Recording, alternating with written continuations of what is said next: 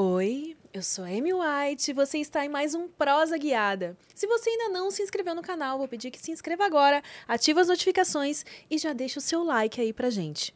Temos também o nosso canal de cortes oficial do Prosa Guiada, se inscreva lá também. Pra galera que faz cortes, eu peço que esperem pelo menos 24 horas para poder liberar esses cortes. Fica assim combinado aí entre a gente, tá bom? Se você quiser fazer uma pergunta, deixar um comentário ou até mesmo fazer o seu merchan, acesse prosaguiada.com.br. Cadastro é fácil, é rapidinho. E se você ainda não se cadastrou lá, eu recomendo fortemente, porque se você se inscrever pelo Prosa Guiada por lá, você também pode se tornar um membro. Escolha lá o plano que você acha mais legal tem desde o mais simples até o mais. Enfim, os benefícios vão crescendo. Se fosse você, visitava lá a área de membros e vai ver que tem muita coisa legal para você que apoiar aqui o Prosa Guiada. E eu, sem mais delongas, hoje eu apresento aqui a nossa convidada de hoje. Já estávamos em altos papos, os bastidores. Aritana Maroni. Bem-vinda! Obrigada, gata. Adorei sua voz, gente. Ai, você viu que eu coloco a voz? É, eu, eu falei, assim. nossa, gente, hoje a gente vai com vozes opostas, né? Eu mega grossa e você mega fina, adorei. Ah, sua voz tem presença também. Aliás, tem muita gente que acha sexy, né? Uma voz mais grossa, assim. eu mas- gosto. Eu, é, é, a gente não ouve, né, a nossa voz. Eu acho isso muito engraçado. E a primeira vez que eu fui numa rádio gravar, que eu botei um headphone que eu ouvi a minha voz, eu fiz... Ah, tá, agora eu entendi porque que as pessoas falam da minha voz. Você se assustou? É, porque minha voz é, é muito grave, né? E é bem isso, se eu ainda faço que nem você, assim, a galera ainda fala, meu, Tânia, é muito legal. Eu falo, é, é, mas são tons diferentes, depois a gente brinca com isso. aqui. Aritana, que assim, eu quero que você me conte segredo, como é que é que você participou de tantos reality shows nessa vida, mulher? Você tem que lançar um Estou- curso, como, entrar pra Não, reality tá- Tô show. tentando ganhar e entrar em mais um esse ano. Gente, pede aí pra Aritana entrar em mais um esse ano. Eu viciei dessa brincadeira louca aí, gente. É, Eu sou formada em cinema, tá? Todo mundo acha que eu sou formada em gastronomia. Não sou, tá, gente? A cozinha é minha paixão, é minha vida, mas não é minha formação. Então eu sempre gostei de reality, de televisão, dessa Ah. loucura toda. E eu sou filha de dois psicólogos, então eu adoro analisar o ser humano. E aí, quando veio a brincadeira do Masterchef, eu trabalhava com TV, a galera, mano, tenta, mano, sabe, as duas coisas que você gosta. Desculpa, eu ainda na época falei, gente, não dá, eu trabalho com isso, né? Tem meu pai na história, os caras não vão me pegar. A galera acabou azucrinando e eu acabei indo fazer o Masterchef, que foi o primeiro. Aí eu saí do Masterchef, Record entrou Que ano que foi mesmo? 2015. Nossa, eu sou péssima pra ano, mas vamos tentar assim, eu sei que são anos depois. 2015. Foi a segunda temporada. Ah, foi logo no comecinho Logo do no Masterchef comecinho. no Brasil aqui. Exatamente. E ainda é tipo, é muito engraçado porque todo mundo me pergunta isso. Eu passei por seleção, gente. Eu passei Ai, por eu ia te cinco perguntar testes. isso, porque... Derrubei 10 mil pessoas pra estar onde, né, pra chegar nos 38, pra depois chegar nos 16. Naquela época, como é que era a seleção? É, tinha que mandar a ficha de inscrição. É uma, gente, eu já vou contar pra vocês. Se prepara, tá? Você quer fazer um reality? A primeira dica que eu dou. Se prepara pra ficha de inscrição, gente. São coisas monstruosas, gigantescas. A galera tá mais acostumada com o do Big Brother e todo mundo fala, nossa, é enorme. Não, de todas são enormes. Eles perguntam, tipo, tudo que você pode imaginar da É, eu, sua vida. eu, por exemplo, nunca me inscrevi no Big Brother, eu já cheguei a abrir. Quando eu vi aquele tanto de coisa que tinha pra preencher, ah, vou deixar pra depois. E até hoje nunca preenchi, mas Eu vou tentar, gente. Ano que vem eu vou tentar entrar no Big Brother. Vamos ver o que dá. Vamos me inscrever. dizem que eles não chamam, né, pra quem, quem participou de. É uma lenda que tem por aí, né? Será Mas que você já vai romper essa Ah, lenda? gente, eu sou dessas, né? Que adoro causar, né? É, mas é que nem, é, eu explico tudo, mas voltando, que nem você perguntou. A galera fala assim, o porquê, né? Eu falo, gente, não é o meu corpo, não é os meus olhos azuis. eu acho que é a porra da personalidade que eu tenho, né? Que me põe dentro de tanto reality. E eu ainda brinco e falo bem, falei, quem vê os realities, vê que eu não sou uma pessoa que eu fico arrumando briga. Primeiro que eu tenho mais o que fazer e cuidar da minha vida, entendeu? Mas eu também não sou uma pessoa que deixo quieto. Então eu acho que é mais ou menos isso que o público quer ver, porque a gente tá cansado de ficar. Eu sou viciada em reality, tanto fazer e ver, tá? É, vejo até aqueles da larva do Netflix. Você pode imaginar, da mulher que faz a unha do tamanho de um monstro, não sei nem como é que ela, tipo, come, né? Porque no banheiro a gente sabe que a gente também coloca essas unhas. É, e, e aí, tipo, eu acho que é a minha personalidade. Mas aí veio. O meu pai, gente, eu sou filha do Oscar Maroni, tá? Pra quem não sabe, a quem Aritana sabe. Maroni. Fica a dica, tá? Porque eu já ouvi um parênteses. Eu já ouvi de uma, assessor, de uma assessoria uma vez, ela. Oi, gata, não sei o quê. Não tava em São Paulo, tava em outro estado fazendo um trabalho. Aí ela, meu, por que, que você usa o sobrenome do dono do Bahamas? Ainda fiquei olhando assim, eu fiz. Ela tá falando sério, né? Meu cérebro raciocinando assim, tipo. Ainda, né? Eu e a minha boca, né? Eu falei, não tô entendendo, gata. Tipo, né? Porque eu sou. Só a cara do- careca, mano. Cara do tio Chico, que inferno. Aí, mano, eu falei, porque eu sou filha dele, né? Ela, não, mas você é filha dele? Eu falei, sou. Aí ela, mas por que você não usa o outro sobrenome? Eu fiz o quê? O da minha mãe, que é do meio? Eu falei, amor, você usa o sobrenome do meio? Eu falei, a vida inteira eu fui Aritana Maroni. Bem tipo, forte, ela achou sinal, que eu né? fosse, tipo, sei lá, nome Não, mas, artístico. E, e de fato isso em algum. É, pulando um pouco, porque podcast é meio complicado, né? A gente é, depois a gente vai e volta. A gente, Daqui Mas- a pouco a gente volta no reality. É, daqui a pouco ela Paramos passa na- a gente todas vai pra as, fazenda. as- a- a- aproveitar que eu parei, vou falar pra vocês que hoje nós temos um vale emblema, tá bom? Então, pra vocês que ficam esperando aí um emblema, hoje nós temos um vale emblema, depois vocês vão ter a sua arte garantidinha lá. Inclusive, a gente vai mostrar, né, pra Aritana, porque depois ela vai ver como é que vai ficar essa arte aí, porque geralmente a galera gosta muito. Ai, eu adoro, já. E vocês têm até às 18 horas de amanhã para resgatar. Acesse o link que está aqui na descrição ou resgatar.prosaguiada.com.br. E é Aritana Maroni, como está escrito aí no título do vídeo, o código. E lembrando que a gente tem um mercado de emblemas, ou seja, aproveita aí e resgate já o seu emblema, porque no futuro o emblema da, da Aritana pode valer muito. Como que né? chama essa internet Vai que ela vai pro tá BBB aí? depois, vai pro É, não, tô indo aí, BBB gente. Portugal, sexto não reality. sei, né? Já tentei, você sabe, eu adoro vidente, essas coisas, né? Eu acredito nessas Ah, coisas. E Um é? amigo meu falou que eu vou fazer um reality internacional. Eu falei, então joga pro universo, amor. Olha. Tem que ser Portugal, né? Porque a pessoa não fala nem português direito, né? Então, não dá pra ir pra nenhum lugar que fale inglês, fica a dica. Só se for poder falar embromation. Information. Mas o que eu ia te perguntar, ah, em algum momento na sua vida atrapalhou o, o fato do seu pai ser dono do Bahamas e Não, tal? só das pessoas ficarem puxando meu saco. Se isso, tipo, pra mim é uma ah, coisa que me incomoda, é? assim. É, É porque eu sou escorpião com leão. Então, tipo, você quer que eu odeie você, puxe meu saco. Entendeu? Já fica. Ê, sou escorpião também, Não tamo é? junto. Você também não gosta que puxe seu saco? Odeio. Odeio! Odeio. Gente, seja sincera, vira pra mim e fala, bicha, não gostei do que você fez. Nossa, virou minha melhor amiga. Agarrei, tô bebendo com ela a noite inteira. Agora, mano, não vem com essas coisinhas, entendeu? É o contrário do que você que já deve ter convivido com vários artistas e tal, geralmente é o contrário do Ah, que existe esse mundo é aí, de né? mentira, mas é por isso que as pessoas gostam de mim, porque eu tenho saquismo, coragem né? de falar o que ninguém fala, né? Na coragem não, eu não penso.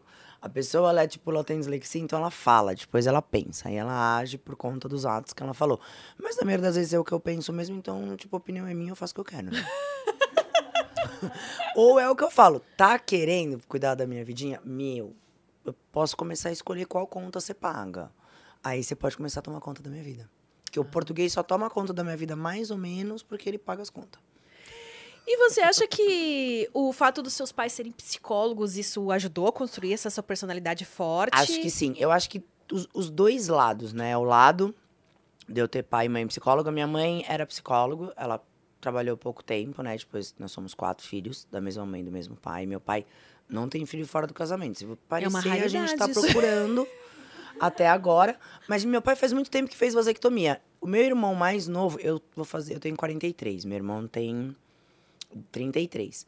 Gente, meu pai e minha mãe se separaram, eu tinha 16 anos. Eu acho que se tivesse que aparecer alguma coisa, já tinha aparecido. A pessoa não ia estar até agora esperando pra tentar dividir o que a É, gente tá mais de tentando tanta matéria até que já saiu do teu pai por aí, né? Dono do Algum pedaço de casquel alguém ia tentar pegar, né, gente? Ah, né? é? Porque amor não é que vem atrás, a gente sabe disso. Também não tá errado, não.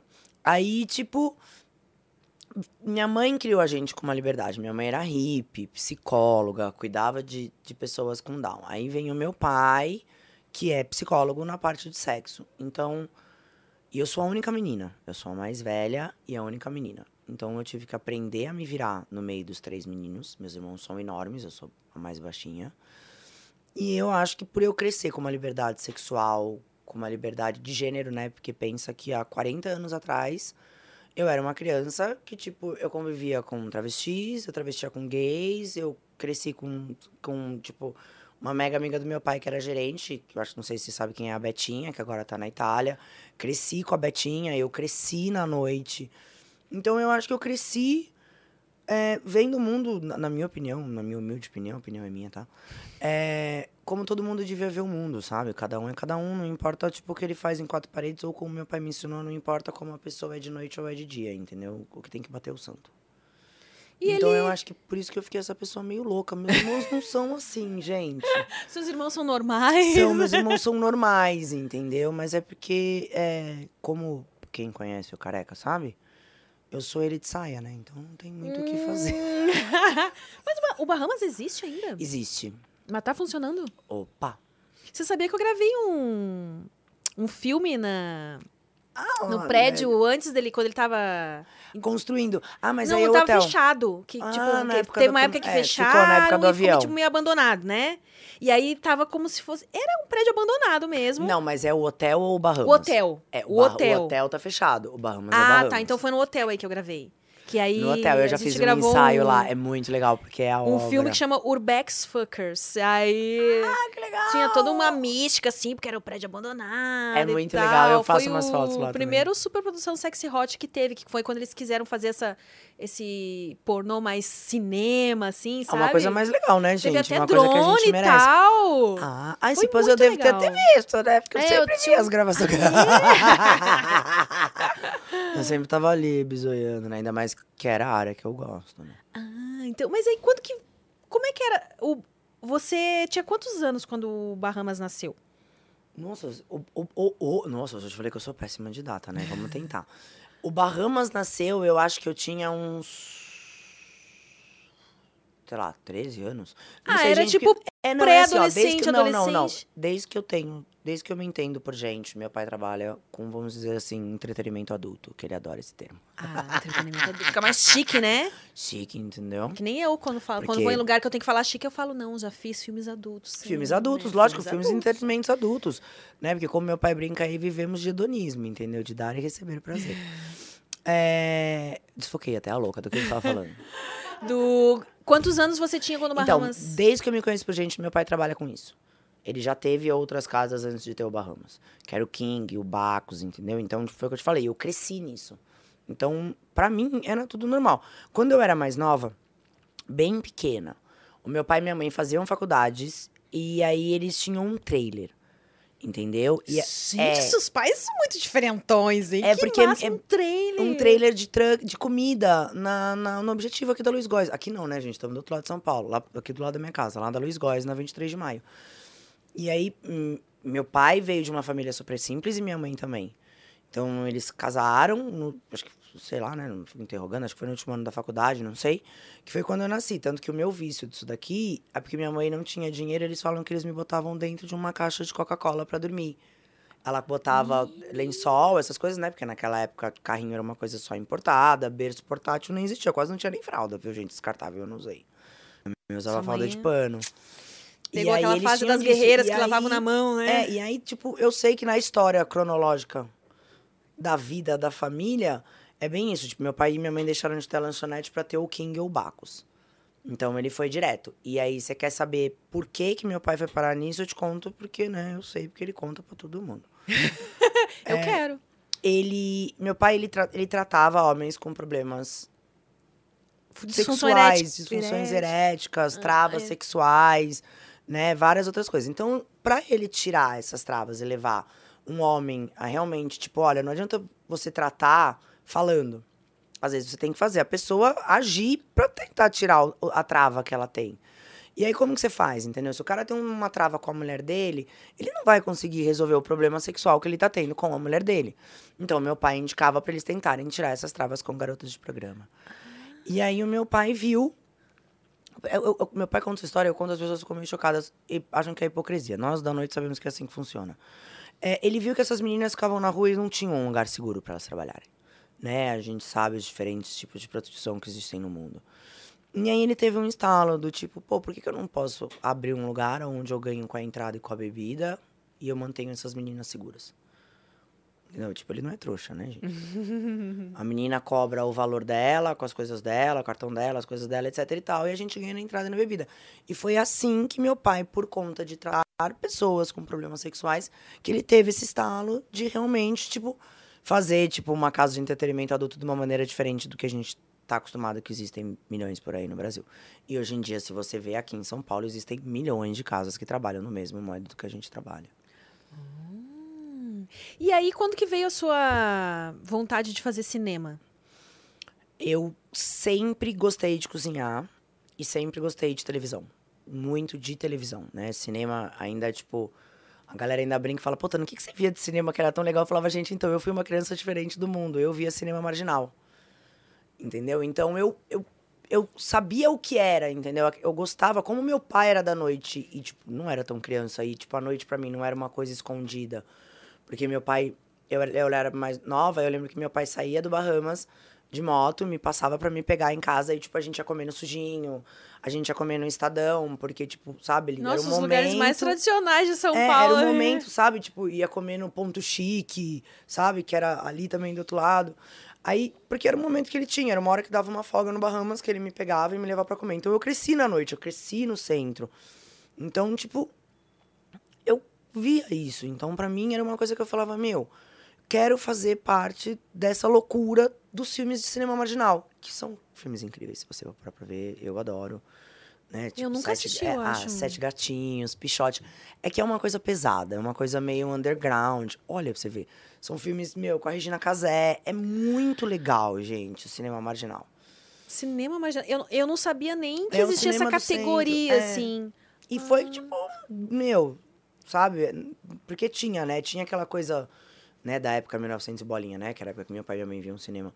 Então tinha aquela coisa meio comédia, né? Que era o Gasparito e tal, essas pessoas mais. E tinha essa parte que era mais, tipo, a pegada da noite de São Paulo. E, tinha, é da mesma época que tinha porno chanchada. Exatamente. Vinha todo mundo aí, entendeu? Todo mundo ali do centro, toda a mesma pegada. Inclusive a Regina Casé também, né? Já fez muita porno Muito, chanchada. eu amo. Vê pra você ver, Sete Gatinhos é com ela, é muito legal. Sete gatinhos. São sete meninas irmãs que são E vendidas onde que pai. encontra esses filmes atualmente? Ah, eu acho que atualmente se encontra na internet, gente. Pode Só, tipo, digitar, sim. deve Só ter né? digital, é. Na época que, que eu fazia faculdade, que a gente pegava pra fazer trabalho, eu só achava em locadora. E aí eu sempre gostei muito de cozinhar. Porque eu gosto de comer e eu sou chata pra comer. Ah, você não come. Você gosta de comer, mas não come qualquer coisa, não. Não. Eu sou uma pessoa. Hoje em dia não, mas eu sou uma pessoa que se eu via cebola muito grande no arroz, eu separava. E aí minha avó morava com a gente, porque meu pai e minha mãe ficavam um dia inteiro no Bahamas trabalhando. E aí, quando ela ficava com a gente, ela deixava um monte de comida gostosa. Quando vinha a moça cuidar da gente, era um monte de comida ruim. Aí a minha mãe falava, vai, não quer comer a comida da moça, faz você. Aí o que, que eu fazia?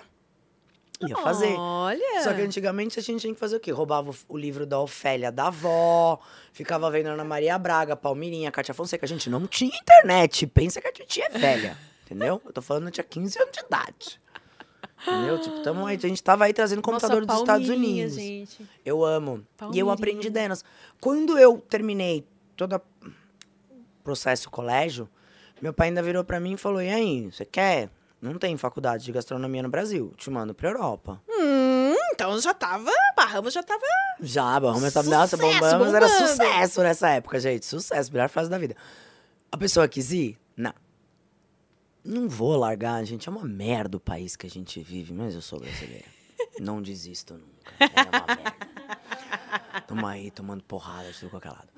É, e aí eu falei, não, não quero ir. Entendeu? Primeiro porque eu aprendi a cozinhar com a minha avó, com Palmeirinha, com Ofélia, com Cátia Fonseca. Ótimas Tipo, professoras, tá, bem? Exatamente, tipo, de cozinhas realmente brasileiras, onde, tipo...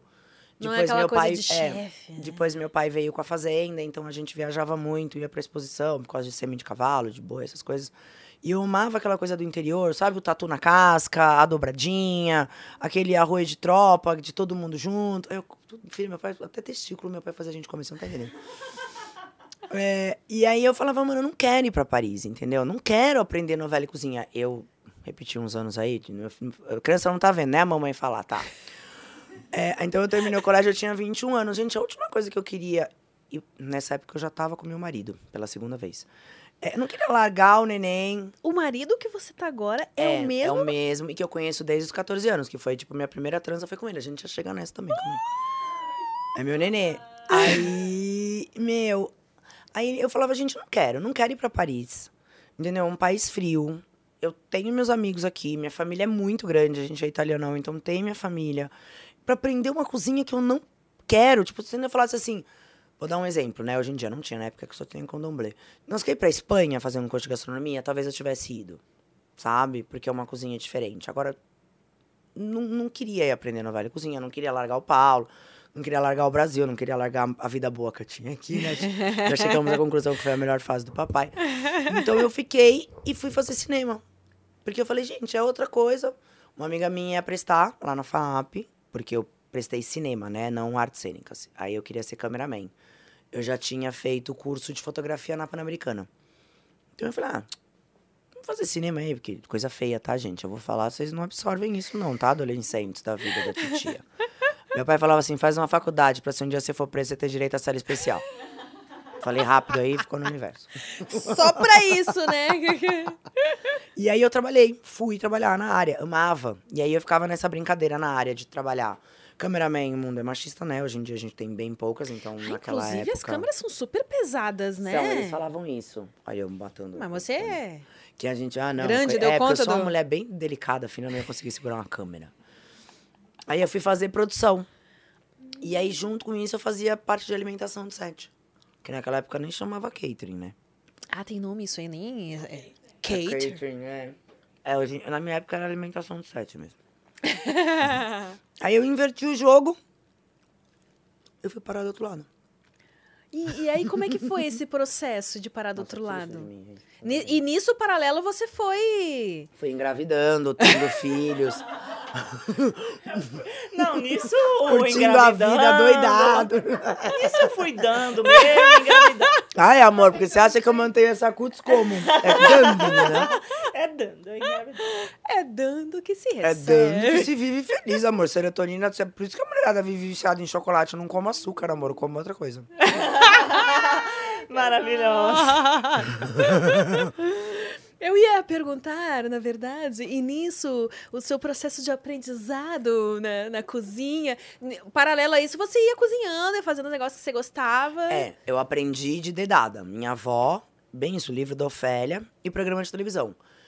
Depois que eu saí do Masterchef, eu fiz um curso de japonês. Contra tudo e todos, né? Porque mulher não pode fazer curso de japonês. Porque a mão da gente é quente. Ah, tem essa. É, mas é porque eu descobri que isso é uma lenda que al- alguns restaurantes já aboliram, né? Tanto que existem grandes sushimés mulheres, não só no Brasil, no mundo inteiro. Sushi Woman, obrigada, louca. É, adoro, corrija aí, porque ele é louca mesmo. É, porque existe, me corrija se eu estiver errado, tá, gente? Existe uma lenda que, assim, era um- uma alimentação que era muito dos homens. Quando eles iam pescar, uma coisa que eles faziam entre eles e tal. Então não era uma culinária que a mulher cozinhava, né? Os japoneses são mais machistas, bem machistas. Naquela época eram bem mais ainda. Então eles não- era uma cozinha que a mulher não fazia. Aí antigamente ia pensar, ah, quero fazer coisa de japonês. Não pode, mulher tem mão quente. Tanto que eu fiz, que foi um amigo de um amigo de um amigo meu que falou, Tana, eu te ensino, sozinha. Você vai no restaurante depois que fechar e eu te ensino. Porque ele falou, mano, eu não posso dar curso. Então foi o único curso que eu fiz na minha vida, foi de japonês. O resto, eu vou tudo de dedada. Dá-lhe Google e seja o que Deus quiser. Se der errado, a gente faz É. Olha, certo. hoje em dia, eu não cozinho porque eu não gosto, mas todas as vezes que eu precisei, as receitas que eu achei no Google deu certo, viu? Segui a receita A maioria dá. Se a gente pega esses nomes que a gente tá acostumado, dá certo. É, o que é mais difícil, tipo assim, um arroz, sei lá, o básico, a pessoa. O que dá- tem mais chance de dar errado são as coisas mais elaboradas, né? Sei lá, um bolo que tem um ponto diferente. Sabe que não? É? A gente. É, o bolo é só seguir. Então, peraí, estamos falando que às de um vezes o processo bolo- que eu não brinco. Não brinco vezes de doce. Bolo, por que, que, por que, que o bolo murcha? Zé? É Nossa, é? é porque. Abatuma, então, não lá. brinco com doce. Eu não, não sei brincar com isso. Doce é muita coisa que nem pão. Você passa energia. Apesar de você passa energia pra comida de qualquer jeito. Mas, tipo assim, você tá triste, você vai fazer um bolo, o bolo não vai crescer. Você pega um dia que nem hoje, que tá chovendo, que a umidade tá diferente, também já vai dar problema pra fazer o bolo. A- fazer doce tem várias coisas que você não pode alterar, por isso que eu não gosto. Salgado, você faz o quê? Você abre a geladeira e faz, ah, unidade inteira, tem um palmito, três pedaços de carne, um presunto aqui, jogou todo mundo, faz acontecer inventa um nome pra isso. Doce é uma química. Tem doce que se você botar o líquido antes da farinha e tentar mexer, o bolo já vai embatamar, como você falou. Hum, Por isso que a galera fala, misture sempre os líquidos e os sólidos, entendeu? Pra não dar essa embatamada. Entendeu? Se o fermento ficou muito tempo aberto, não vai dar certo. Não vai Que nem- crescer o bolo, é, né? Entendeu? Então eu não brinco com doce. É muito complicado. eu- porque eu não, não sou uma pessoa que eu não, eu não nasci pra seguir regras. Então eu não consigo seguir a receita. É E aí, como é que difícil. foi no Masterchef, então? Eu fui eliminado com o primeiro doce. Simples. bem, bem- didático, assim, uma torta de maçã. Nossa, torta de maçã ainda. Que eu nunca tinha feito na minha vida. Me- Meu pai é diabético. Meu avô, por parte de mãe, também. Então, tipo, nenhuma das minhas avós me ensinavam realmente a fazer doce. Entendeu? E, tipo, bem isso. E eu me dava, tipo assim, porque toda semana tinha um doce. Então, eu me dava um jeito ali, amor, de, tipo, se eu tivesse que me estrepar, que eu tivesse que me estrepar com uma prova de salgado. Pra mim, me dar um jeito de me salvar nas provas de doce. Mas aquela não deu certo. Tanto que a minha que eu olhei a torta, eu fiz, não. O que eu faço aqui, gente? E é muito engraçado porque tanto no Masterchef quanto na Fazenda, quem me tirou ficou eu e a Isabel, que foi quem ganhou na minha temporada, com as piores tortas. A dela ficou crua, a minha agou. Mas a minha agou porque a, a Paola, é o que me contam, tá, gente? Não vou falar depois que eu tô perseguindo a Paola. Que falaram que a Paola ficou abrindo o forno e aí isso abaixa a temperatura e faz com que a água e a torta. Porque nem eu sei o que eu fiz de errado, né? Você vê como eu cozinho bem doce. Hoje em dia eu sei o que eu fiz e eu sei fazer diferente. Mas mesmo assim eu prefiro fazer aquelas de frigideira invertida, é mais gostoso e mais fácil. E a Bolo da- de caneca, É, adoro. Nossa, adoro essas coisas. Compra, compra o bolo na tia ali, ó, que vende na esquina, paga 5 reais a mais, põe o caramelo, sai mais barato que você ligar o forno. Com o preço que tá o gás, fica a dica. 40 minutos com o gás ligado, amor, você tá louco. Compra o bolinho da tia, ela que gasta o gás. E aí, meu, é... Ó, desfoquei de novo, tá vendo? Eu, eu leio o queijinho. não, mas é, a Fernanda Normal. tá, tá de boas aí, tá né, Fê? tranquilo, eu vou Então. aumentando, vou baixando. Tá tranquilo. Do que a gente tava falando? Do... Do, do Masterchef. Do Masterchef. E aí fomos indo nessa loucura. E eu saí. Ah, lembrei. A Isabel e a Flávia que me tiraram, que foi quem ganhou o programa. Da temporada do Masterchef. Quem ganhou foi a Isabel. E da temporada da Fazenda, quem ganhou foi a Flavinha Viana. E foram elas que me tiraram. Olha. Eu ainda brinco e falo, gente, será que se eu tivesse ficado e ela saído, eu ganhava o programa? Não. Porque a Isabel foi bem isso. A Flávia foi uma porcentagem baixa. Não foi muito, não, a minha diferença de mim pra ela. E já, na Fazenda fazem, já fizeram alguma vez, que nem já fizeram no BBB, de trazer pessoas que já participaram? A minha e- fa- a fazenda é só pessoas públicas, né? Vamos dizer que são pessoas famosas, porque eu, no meu título, porque eu nunca fiz nada pra ser famosa, eu sou pública. É, a minha temporada ainda foi quando voltou a brincadeira, acho que eu- foi 2017. Foi quando voltou a brincadeira de ser eles pegarem uma galera pesada, então chamava a Nova Chance. Era só ex-realities. Então eram cinco ex-Fazenda, cinco ex-Big Brothers. Aí era eu do Masterchef, que era pra ter entrado mais um e ninguém teve coragem de entrar. Aí era Arregaram, arregaram? é, o Naim do Aprendiz e o Iê, né, o Marcelo Zangrande do Power Couple. Ah, eu acho que veio mais um do Power Couple também, o Conrado. Isso. Então nós éramos, tipo, todos ex-realities. E Pode perguntar. pergunta. Pergunta que eu como. Mas eu respondo. Você tava. Você. é, tava explicando, você ia dar algum macete, alguma coisa aí, a gente começou a conversar sobre outras coisas e tal. Da, da ficha de inscrição Hum, e é. tal. A ficha de inscrição é assim, gente. É, é muito grande e seja, tipo, o mais sincero possível. Isso eu tô vendo porque eu vou ter que fazer. E se a pessoa acha que ela é sem graça? Tipo assim, ah, mas eu sou. eu sou chata. sensal. Eu ponho, porque as pessoas perguntam, tipo, qual o seu, maior. Tipo, seus de- eles perguntam cinco características e cinco defeitos. Vou te dar um exemplo. Eu sou chata. Meu, eu sou chata. Eu sou uma pessoa ranzinza, chata. Eu ponho. Porque, tipo, a hora que vai ver, ou a hora que eles. Porque eles procuram, tá, gente? Não acha que não. Entendeu? Ainda mais, tipo. Né, a fazenda, as coisas é mais difícil. Mas eles querem, eles. Eu ainda brinco, a gente tem uma operação de falar que o reality, se vocês repararem, se vocês veem reality, todo reality tem sempre as mesmas características de pessoas, né? Tem sempre, tipo, a chorona, a briguenta, a pessoa que tem problema com comida, a pessoa que não consegue se socializar direito. Então, eles vão procurar mais ou menos esses tipos de pessoa, que são as pessoas que precisam preencher, vamos dizer assim, os pré-requisitos, entendeu? Pra você conseguir montar uma turminha e fazer um negócio. Aí todo mundo me pergunta assim: ai, tem roteiro? Os que eu fiz, não, gente. Se trancar nós quatro aqui dentro dessa sala, amanhã a gente já tá se batendo. não, e é bem, se tranca nós aqui, põe uma lata de atum ali e fala: ah, boa sorte, é isso que vocês têm pra comer hoje, hein? É, mas falam que a, que a Fazenda é mais pesado nesse sentido, A né? Fazenda não- eles eu descobri- estimulam mais, Hum, assim. não estimula nada, tipo, que deixa gente. gente que toma remédio sem tomar remédio. É desculpa. Porque, meu, meus remédios estavam todos lá, todos. É que eu não tomo nada, né, gente? Eu tomo remédio pra cabelo, anticoncepcional, dor nas costas. Não tomo tarja preta. Eu já sou pura tarja preta, não preciso tomar mais. É, tudo vem na hora. Entendeu? É que a gente não tem noção de hora. Eu vou te dar um exemplo. Pra mim, eu ia dormir todo dia meia-noite. Meu marido falava que eu ia dormir três horas da manhã. Então, quer dizer, você toma um remédio pra dormir meia-noite, é três horas da manhã, você tá tendo um ataque de pelanca, porque eles te deram um remédio, você acha que é seis horas da tarde? Não, amor, eles te deram um remédio dez horas da noite. A gente não tem, não tem mesmo. Tipo assim, o Harter, ele desenhava uns relógios de sol no chão. Pra gente ter uma noção de hora. Eles ficavam bravos. Aí a gente começou a se ligar que a gente é um relógio, né? Entendeu? Sim, então você põe a internamente, mão né, ali, também. você consegue, tipo, com o sol, porque é, é, é lindo lá o lugar. Tem mais ou menos uma noção do horário. Você começa, entendeu? Depois de um tempo a se adaptar a isso e começa a tentar entender lógicas pra ver o horário. O mais difícil pra mim de reality show, assim, a minha opinião, é conviver com o ego das pessoas. Não é você passar fome, não é você estar trancado. Nossa, tá sem celular? Delícia. No meu caso, ainda as pessoas falam, ai, mas você não estranha. Gente, pelo amor de Deus, eu sou mãe, digital influencer, empresária, tenho que ajudar meu pai na boate, mil coisas. A pessoa ainda inventa de cozinhar em evento, não tem mais o que fazer na vida dela.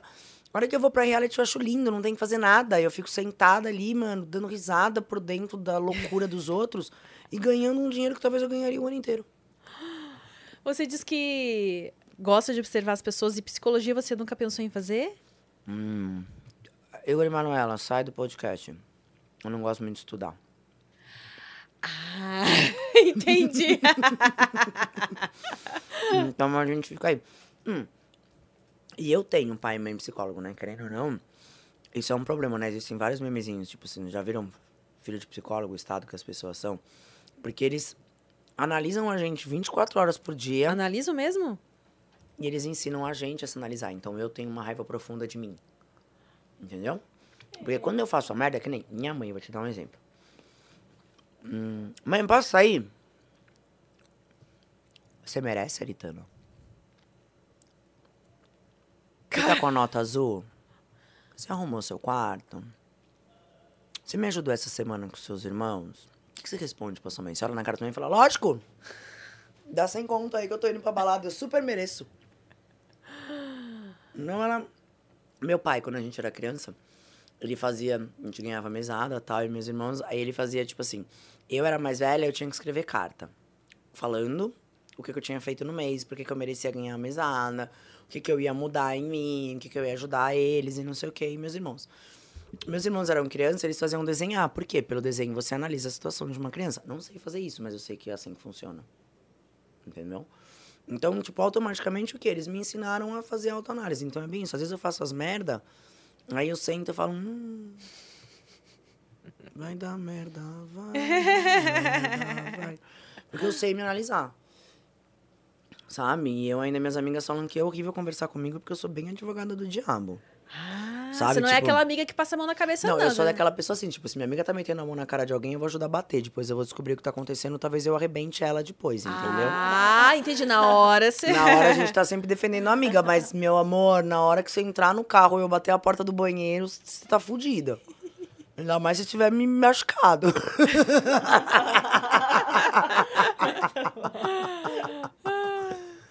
E você já teve. Eu tenho amiga que termina com um boy, que você sabe que o boy é um lixo, depois volta pro boy. E aí. Ai, gente, então, eu já perdi amizades por conta disso. Eu posso até falar, espero que não dê problema. A madrinha da minha filha foi mais ou menos isso, entendeu? Eu tive um problema sério com o marido dela, não gostava dele, a gente tava numa festa, ele tentou vir pra cima de mim, entendeu? E, tipo, eu sempre fui casada, tipo, sempre fui trouxa, nunca traí ninguém. É, e tinha um monte de gente em volta e as pessoas viram a situação que eu tava. E aí, tipo, eu fiquei quieta e só parei de falar com eles e me afastei. E aí ela ficou puta, veio falar comigo e, tipo, na hora que eu fui contar o que tava acontecendo, é óbvio que eu sou a louca, né? Só que ela me conhece desde os 15 anos de idade e, tipo, a- a- eu- é de mim, entendeu? Eu, se eu tô com algum problema, eu vou falar na hora com você, entendeu? Eu vou impor minha opinião. Você quer? Eu, eu coloquei minha opinião, eu vou pro meu lado, você vai pro seu, e é isso. Você acha que eu tô errada? Foi o que eu falei pra ela. Eu falei, mano, o mundo dá volta. E uma hora você vai ver quem realmente ele é, entendeu? E elas meninas sabem que em relação a isso, eu, tipo, eu sou bem escrota, porque, tipo, eu cresci com meu pai me ensinando que, tipo, desculpa o palavreado, mas a única coisa que eu preciso de homem é rola. Seu pai te ensinava isso, é? Caraca. Ah, adorei. E mesmo assim, porque eu gosto de rola, né? Porque a pessoa pode não querer rola, então ela É, nem precisa de ser um homem, né? Fica a dica. Não, não gosto, mas também tenho preconceito. Eu gosto de rola mesmo, entendeu? Infelizmente, você gosta de rolar aquela. Adoro, é o que eu mais escuto, você não tá entendendo. É que é, é isso que eu falo. Eu falo assim, infelizmente eu sou hétero. Infelizmente eu sou hétero, gente. Infelizmente. Infelizmente, já peguei menina, entendeu? Tipo, não vou, né? Não ia morrer sem experimentar. Mas eu descobri que, sei lá, eu gosto da pegada, sabe? Tanto que eu ainda brinco e falo, gente, tamo aí pra pegar uma trava, entendeu? Vem com a rola, tá tudo certo. Desculpa, gente. A pessoa pe- Adoro. põe a tarja, eu, "Pi". Eu não gosto, ai. É uma coisa mais delicada. Eu não sei. As meninas, as minhas amigas que sempre quiseram me pegar, elas falam isso. Elas falam, Tana, não é porque você pegou a pessoa errada. Eu falo, é lógico, amor, eu vou ficar pegando amiga. Ah, nada a ver, né? Nada a ver. Ai, gente. E, e você já deve ter ouvido muito essa pergunta também, imagino. eh, se você quisesse ser garota de programa, você acha que. Ai, o- gente, eu ainda brinco que meu marido e meu pai ficam bravos, né? Eu falo que eu sou burra, né? Porque se eu fosse garota de programa, não dona do puteiro, eu ganhava mais. É. Tem O umas aí OnlyFans que. provou isso. Ai, você pode contar esse rolê ali do OnlyFans? Pode, eu tinha um OnlyFans. E aí as fotos começaram a vazar. Não minhas, de pessoas que eu conheço que trabalham lá. E aí eu acho ridículo, né? A brincadeira é legal a partir do momento que a pessoa tá lá pra pagar e ser uma coisa discreta, escondida, entendeu? Não que você vai botar aqui e o UOL vai botar lá semana que vem. Então aí eu fechei. Porque, gente, eu dei muito saco, talvez eu volte. Olha aí, ó. Não sei, agora existe Mas negócio que que do você close friends, né? A galera tá pedindo close friends agora. Mas close tá friends é um negócio do Instagram. não dá. Ele tem um robozinho que lê lá se você posta uma coisa meio. Acho que Ah, mesmo é? sendo ah mas o robozinho já me odeia, amor. Você não tá entendendo. esse robozinho esse odeia. robozinho ama quem? É, Né? Não, Quem ele me odeia, ama? porque eu tenho meu pai, eu tenho a Tati e o Niso, eu tenho a Vivi, entendeu? Tipo, só, se eu começar a abrir ali, tipo, o que eu tenho de gente aqui do mundo que eu sigo e curto, ele me odeia mesmo.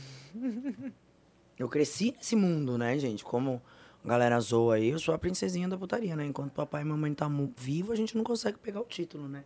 De princesa. Ah, princesinha. um dia será a rainha, então. Um dia eu seria a rainha, né? Tanto que meu marido tá trabalhando lá, ainda brinquei com ele. Falei, gato, no nível que você tá aí, agora já era. É só esperar meu pai morrer.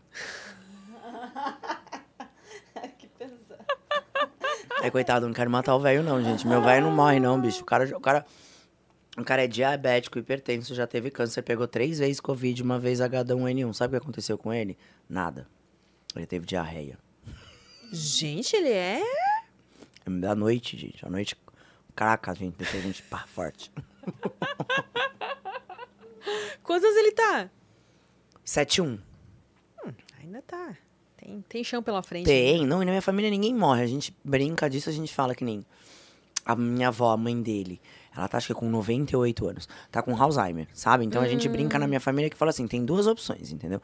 Ou o câncer leva, ou o Alzheimer entrega. Porque não vai. A minha família, tipo, todo mundo, ainda mais na parte do meu pai, assim, passa dos 95 anos fácil. Nossa. É Highlander. Eu espero que eu possa. Highlander! Highlander. Highlander! Highlander entrega a idade. Ai, uma amiga minha mais velha me contava essa Não, história. tem uma música, é Highlander, comédia, roubando. Fala que é da Nossa, música. gente, fala não, que é Highlander é um filme de um cara que nunca morria, tipo, ridículo. Saía 200 tiros de uma arma, cortava o pescoço música. E ele dele, com uma pistola é, tinha matava papado. todo mundo. É o John Wick dos dias atuais. É o John Wick. do- E além de reality shows, o que, que você gosta de olhar? Você ainda olha a TV, Na TV, assim? é? olha, não, gente, eu sou a louca da novela. Ah, você é noveleira! Você tá assistindo as que estão Adoro rolando agora, então? Todas. Olha, é realmente uma A pessoa 7 que... me irritou um pouco. A das 8 agora no final deu uma melhorada, que eu tava me qual, irritando, qual, é, qual que é das sete? Ai, a, não sei o que é do capaz, o que eles morreram e voltaram. Aí fica vindo aquela é, morte é que eu lá. gosto. É, exatamente. Então ela dá, ela dá uma chatice e ela volta. Nossa. A das seis eu tô adorando, acho super bonitinha, gente. Eu adoro novela de época. Aquela da Larissa Manoela. Da Larissa Manoela. A das seis é sempre uma de época, né? É, mas a das seis é um horário que eu tô meio louca. Eu tô, sabe, tipo, ou eu tô chegando ou eu chego no final. A das sete é a hora que eu tô na cozinha. Aí eu já ligo o celularzinho ali, pá, fico vendo a novelinha. A das oito eu tava gostando, aí me irritou e agora voltou de novo. A das oito é. Ah, da vida da gente. É porque a Aline Moraes, ela. Gente, eu amo ela, tá? Nossa, ó, tá vendo? A Aline Moraes, ó, eu vou falar, vou causar. A Aline Moraes é uma mina que eu pegaria, sabe? Eu tenho pessoas que eu pegaria, assim, tipo. é que é pe- Também a Aline Moraes, pelo amor de Deus, Eu, né? quem não Mesmo pegaria a Aline Tudo bem, Moraes? Esse, né? esse personagem que ela tá fazendo na novela é chata pra Então, caralho, foi né? ela Aí- que me irritou e eu não conseguia ver a novela, que eu falava, gente, que novela é legal. Sim, porque eu comecei a a ver essa gente vê novela quando eu fui passar o final do ano nos no meus pais lá no Rio Grande do é, Sul. Aí eu não tava, tipo, não tava mais olhando TV, eu simplesmente não Nossa, olhava você mais pegou a pior fase, que foi quando eu parei. Gente, ela era muito má. Muito má. Eu falava, gente, porque eu sou dessa que eu pego raiva do artista. Eu falei, tem que parar de ver novela. O pessoal não sabe separar uma coisa da outra. Aí lá nos meus pais, né, tipo, TV rolando solta, daí eu acostumei a olhar de novo. Aí eu cheguei aqui já querendo acompanhar a Ah, novela. lógico, a gente é dessas. Mas acompanhar mesmo sendo chata, assim, no caso? Não, aí, aí eu já desapeguei de a novo. Aí, esse- aí ontem, não sei o que eu tava fazendo, que eu liguei a TV. Ah, eu tava Se arrumando guarda-roupa. Tá lá, mano. Não tem o que fazer. Parece que o negócio liga na Globo, mano. Porque não liga no da Atena. Liga que vai. Mas é verdade que é o primeiro, qualquer. Pode reparar, qualquer TV a cabo que você põe pra cima é a Globo. E aí eu voltei a. A ver novela. Ontem eu tava vendo de novo essa das oito aí. E aí já tá em outro. nós. As noveleiras conversando, Eu né? quero ver, eu quero ver Pantanal. Nossa, é Que verdade. eu era super que- nova, mas eu lembro algumas coisas. É, a Pantanal vai que começar- ano que era Pantanal, de eu verdade? Descobre aí pra eu ver. A Pantanal vai começar Você agora, que depois que semana terminar vem, essa. Eu acho que termina essa semana, não sei. Gente, bubus, cadê vocês? As minhas amigas sabem responder essas coisas, que elas são mega noveleiras. Aí é bem isso, às vezes eu tô vendo outra coisa, elas não, que você tá vendo, não sei o que na novela, no grupo eu falo, 1990. não, ela vai É de ver a novela. 90, Pantanal? 90, é. É, tá vendo? Eu não era tão pequeno, eu sou de 78. É, eu tinha uns 12 anos, dá pra lembrar. Por isso que eu lembro de algumas coisas. E a galera. Eu tava lendo umas reportagens da novela, porque a gente vê novela, lê fofoca de novela, é uma porcaria. Não tem uma quase é que você tem tempo de fazer tudo isso, mulher? Então, o Paulo é pergunta mãe, pra mim, é ele fala, que mulher, horas que você lê essas coisas? Então eu falo, desculpa, Live, adora que eu tô na privada. A hora que eu tô no trânsito, você tem que não me escute, né? Adoro, pega podcast de novela, você vai ouvindo. Ah, podcast de novela. Tem podcast tem de novela. podcast de novela. Gente, olha aí. É da Globoplay mesmo, do BBB. Acompanha o BBB também, que tá flopado, né, gente? Vou apanhar agora que eu falo isso. Tá, falou, pá, mas a gente continua vendo, continua falando, É Lógico, continua, todo né? dia, tamo ali. Mas, gente, eu achei... É, o- a minha relação ao jogo da Jade, que é o que eu falo. Voltando a falar de reality. Gente, entenda que reality é um jogo, mano. Eu não sei porque as pessoas acham que as pessoas têm que entrar lá dentro e não jogar. E aí, quando você joga, você é cuzão. Apesar de que não, é que você porque o tem que Rafael jogar William sem jogou... parecer que você tá jogando, Não, porque as pessoas que querem jogar- ser iludidas. Não, é iludidas isso. não. O- melhor truque que eu aprendi na vida, que eu adoro ele, é o Rafa, o William. Mano, como ele jogou. Você concorda? Ele deixava bem claro que ele tava jogando. Ele deixava bem claro pro público o que ele ia fazer. Que foi a mina que saiu do Big Brother, e ainda ela fica zoando e falando, é que eu esqueci de avisar o pessoal que eu ia fazer essas coisas. Eu falei, ah, minha filha, tu avisa, né? Não, aquela É, Larissa tem- que saiu, nossa, é. que mina chata, pela Ah, madrugada. não, e ela falou que era isso, que era um jogo, só que ela esqueceu de avisar as pessoas. Ah, minha filha. Entendeu? Então eu descobri que assim, eu no Power, a galera ficava meio brava comigo. A Tati Unice também, o Marlon e a Letícia brigaram comigo uma vez. Porque assim, te amo. Você é meu amigo. Tô aqui, meu amor, fazendo almoço, café da manhã, jantar pra você, macumbinha, tudo junto aqui, vamos que vamos. A partir do momento que abriu a porta do estúdio e eu vou pra prova, eu vou derrubar você. Não adianta. Ai, jogadora Não, é escorpião, né, amor? A gente não sabe. Não é que a gente não gosta de perder, a gente não sabe perder. É o escorpião, é o escorpião, né? Mas leão, mano, não ah, dá. nossa, leão. Não, eu sou, eu sou toda zicada, gente. Eu sou escorpião com ascendente leão, lua em gêmeos. A pessoa é Vênus. boazinha, né? E Vênus, você sabe?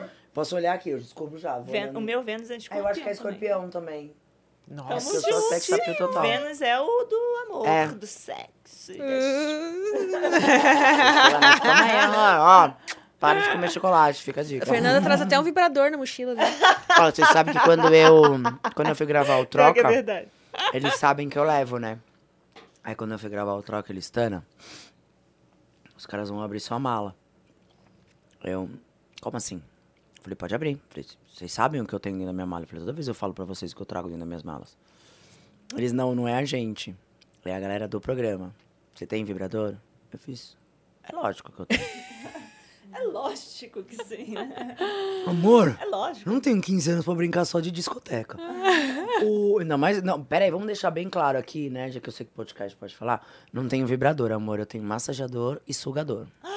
Ah, é sugador. Sim. Todo mundo tá falando É dele. sugador. Você não é- testou? Não, tô- nunca testei. Nossa, é que tipo assim, é um rim um sex fire, mas eu vou te falar, vale o rim. Vale. vale pela paz vale super o rim. Ó, eu sei que no final do mês vai ter a feira.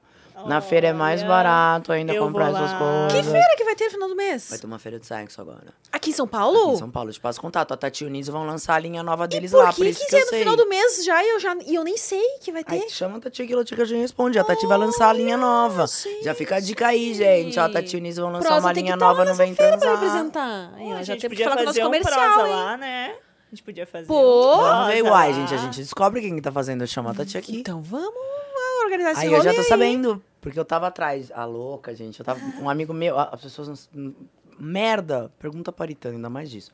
Um amigo meu queria um vibrador. Não é um vibrador. É um punhetol pra dois homens. Você já viu? Existe? O quê? Punhetol pra É dois? punhetol, porque tem o Eggs, que é o, né, a gente brinca e O egg fala... você conhece, Fernanda? O é Eggs é? é, é é o? Eggs é tipo arroz e feijão, né? É um- ele é uma capinha, assim, que por De dentro silicone. tem umas texturas. Tem umas texturas e você coloca o pinto Coloca lá no dentro. pinto e fica... Ah, então Mas esse é duplo. Esse é arroz e feijão. Aí tem os punhetol mesmo, que tem um que é um canão assim, que aí um tem textura de ânus e o outro tem textura de buceta. E aí, eu sei porque eu ganhei um kit desse. Aí eu fui toda feliz dar pro meu marido, ele olhou pra mim e falou, Aritana, eu sou punheta raiz. ah, Aí ele, eu Valeu.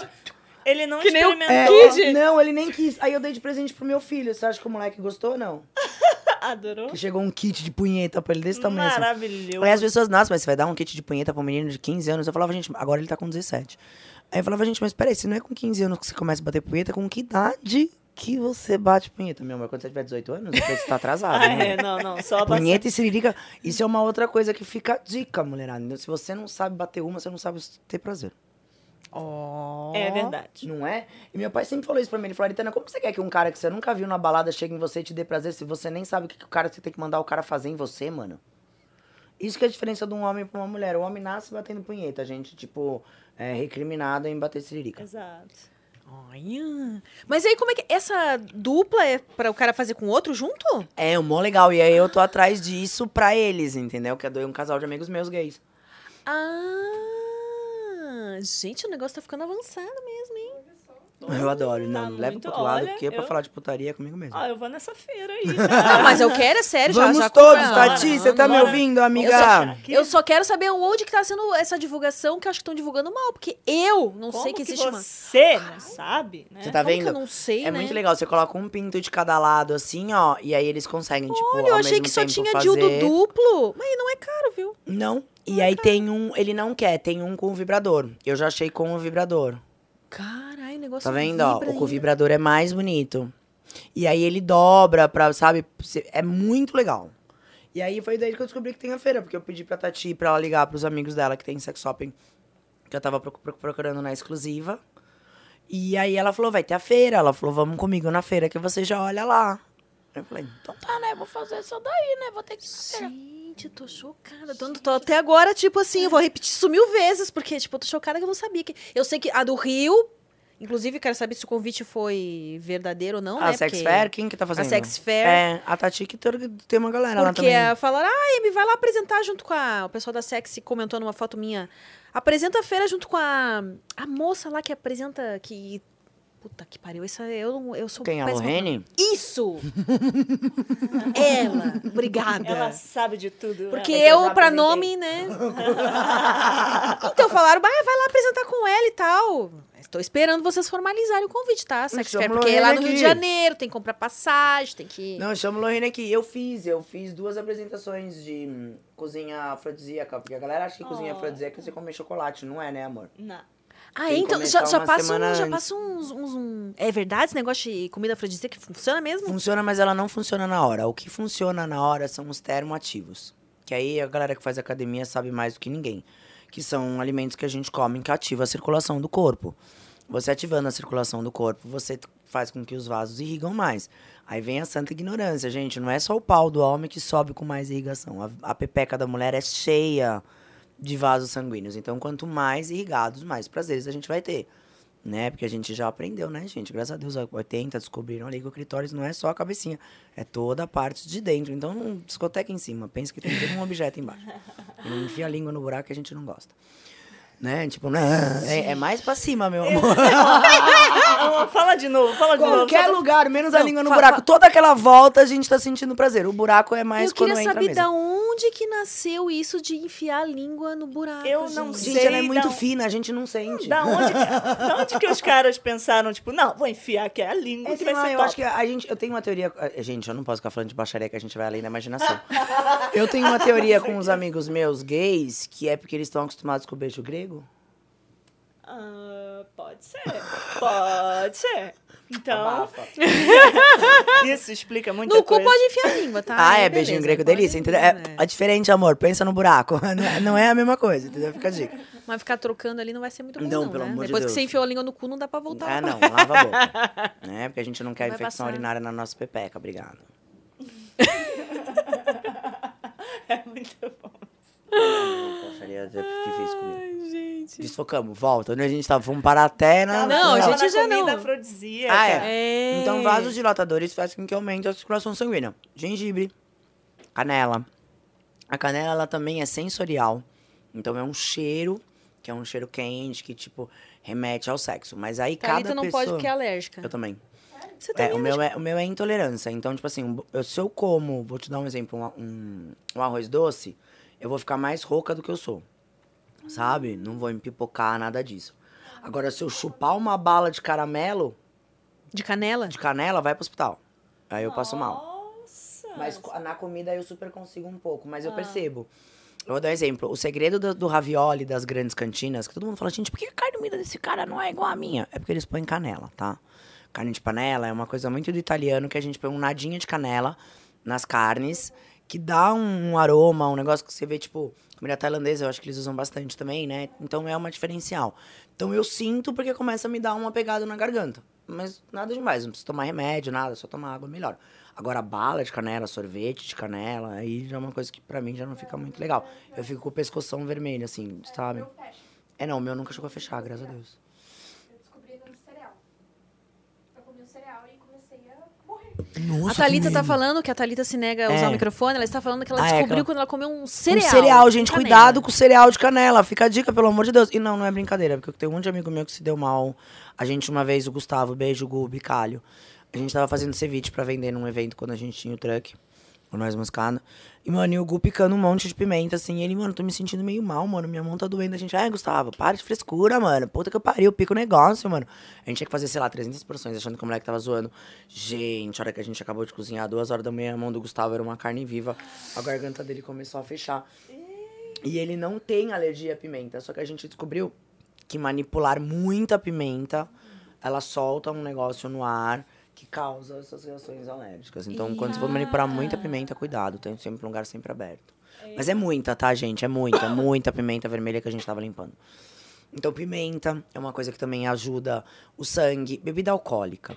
É um dilema que a gente, né, gente, eu não sou mega expert, mas eu estudo um pouco. Estamos sempre aí pra aprender, então se eu falar alguma coisa errada, vocês corrigem.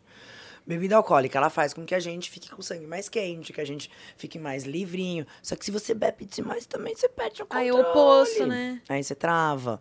Então, o legal é uma, duas taças de vinho. Que pra nós mulheres, aí as pessoas sabem falar Pra um, melhor, pra ele é uma antioxidante. Então, Se eu tomar duas, aí eu caio ah, e eu não, não vou fazer mais nada. Nada, não. Eu preciso de uma garrafa inteira pra essa mulher Fica pelo chão. aqui, vinho pra mim é nada. É, um- dizem, né, a lenda, que uma garrafa de vinho pra nós mulheres todo dia... Uma garrafa louca, uma taça de vinho. Calma, Ah, calma, tá. passa a receita certa, senão vai ter gente aí. Caindo. Não, uma taça de A Aritana vinho. falou que- é uma garrafa, entendeu? Que ela tô cortando a bebida, sabe? O TikTok. Uma garrafona de dois litros logo. Galão, adoro aqueles galão que tá, na- que Galão. tá vindo pro Brasil de 5 litros. Que é bem Sabe aquele trash. papelão que você puxa a torneirinha assim, ó. Um por Adoro. dia, então, tá bom. É, Começa de manhã, tem que terminar de noite. Duas horas antes de dormir. Eles falam que é dois, dois litros de água por dia. Mentira, Mentira, é é dois dois litros de vinho, ó. Tinto. É o tinto. Aí falam que é melhor, porque ele ajuda na circulação, ajuda na oxidação, várias porcaria do corpo da mulher. Deu um calor. A mulher, ela nem bebeu o vinho ainda. Aí, ó, foi só falar de termoativas, ela já, já, Já tô ativou. aqui, ó. Ela é uma termoativa, entendeu?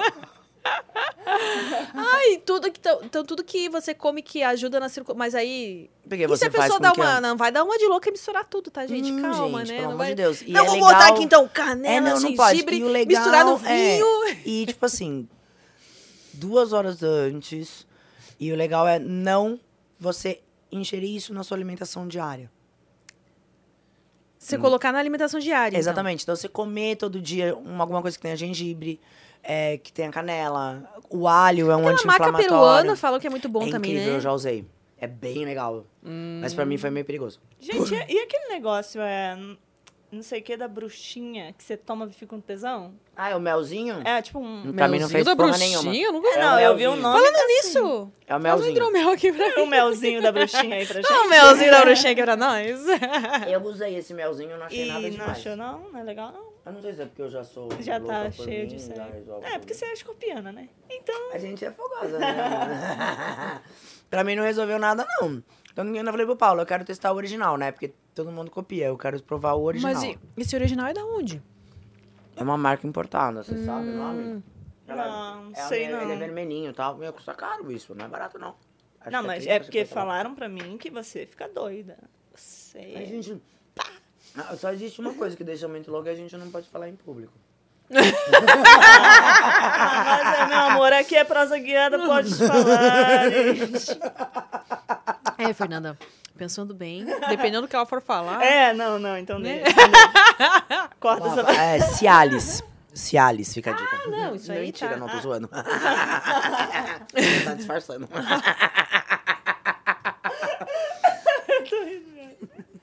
Isso ainda cai, boba.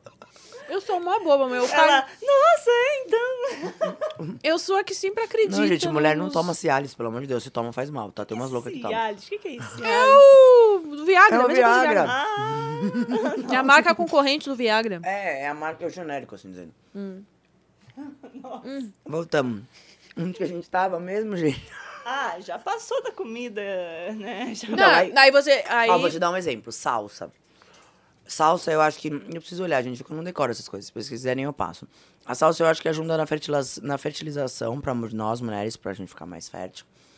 E, tipo, ajuda na ereção. Então, você tem uma coisa que você pode adicionar salsa todo dia nas suas alimentações.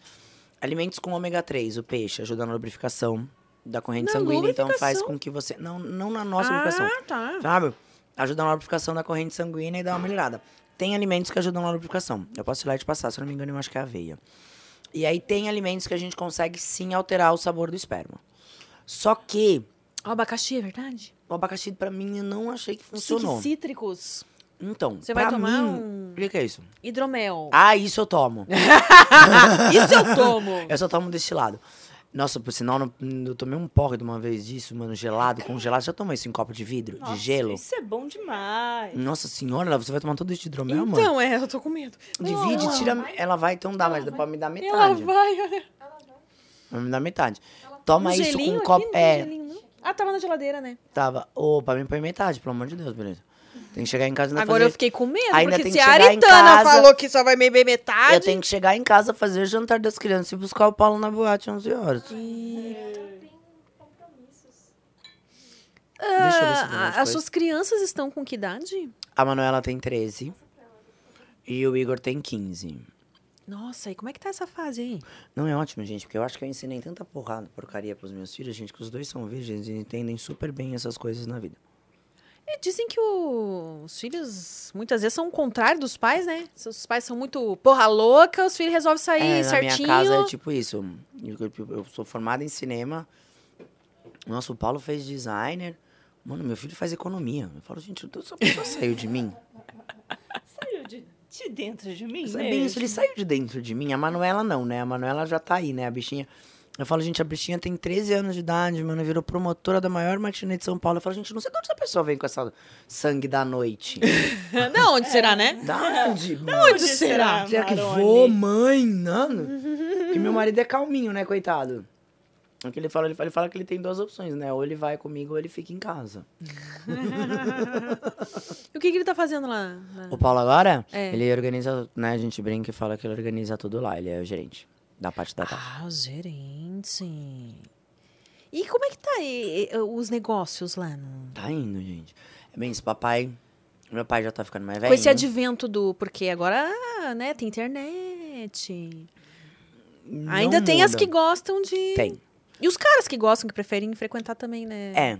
Não, continua, sempre teve, que nem mesmo na época da pandemia, tipo, é, a gente ficou um tempo fechado, né? Porque ficou obrigado, mas, tipo, o telefone não parava de tocar. Ainda a gente falava, gente, mas, tipo assim, tipo, o cara vai falar pra mulher dele que ele tá indo aonde? Mentira, né? Porque eu tenho uma amiga minha que o marido dela conseguiu engravidar outra mulher na pandemia. A gente tá tentando entender até agora o que aconteceu. Ia ali no mercado e já voltava, sabe? Eu Ia- saio mais agudo ia- esse rapaz ia, hoje. Ia ali no mercado e já voltava. Voltou com um filho mesmo, de outro. Eita, E você falou que que é trouxa, que nunca traiu. Você já foi traída? Opa. Todos os namorados que eu tive, inclusive meu marido. Todos, gente. Eu falo, por isso que eu falo, eu falo, você eu sou trouxa. perdoou. Perdoei, eu sou trouxa. Eu achei que eu nunca fosse perdoar, mas foram muitas pressões psicológicas. E o problema é que ele foi tão trouxa que ele não conseguiu nem chegar a vias de fim, né? Ficou pela internet mesmo, cabaço. ah, foi aquelas traição assim Ah, de. isso. Pelo menos o que eu peguei, de tudo que eu peguei, eu vi que ninguém chegou a vias de fim, né? Mas aí tudo bem, né? Aí eu fui a forra, né? Aí eu- a gente se separou, ficou um tempo separado, ao contrário dele, eu não fiquei pela internet. Eu senti, hein? Eu senti. Eu sinto isso O pior é que a também, gente tá? botou e o ele fica puto quando eu falo essas coisas. Ele, mano, para de falar isso. Eu falei, uai, eu, eu, eu, eu falo, eu fiz alguma coisa de errado? Minha consciência é limpa, amor. É bem isso. Sou trouxa. Nunca traí ninguém. Ao contrário, todos os meus namorados foram traídos. Porque eu já fiz essa pesquisa. Eu acho que eu sou a única pessoa do mundo que nunca traiu ninguém. E foi traída por Onde você fez essa pesquisa? Fonte! Arial! vamos, vamos juntar a gente aqui. Você já botou um chifre? Responde. Ficou quieta, já botou. Já, eu assumo, eu sou trouxa, por isso que eu falo. É trouxice. No pleno século que a gente vive, é trouxa o que eu sou. Tanto que quando a gente. Eu e o Paulo, a gente Você é uma separou. mulher de bril. A gente voltou faz pouco tempo, faz um ano e pouco. Eu ainda falo, eu falo, gente, eu queria ser uma pessoa livre. Eu queria muito, sabe? Não, mas eu não acho bonito trair. Eu acho assim. Se Mas você... se fosse Não, não, combinado, não. necessário, tipo assim, bem, se você faz um acordo com uma pessoa. Então, por isso que eu falo, ser eu queria ser livre. Por que, que Deus não me dá essa opção, mano?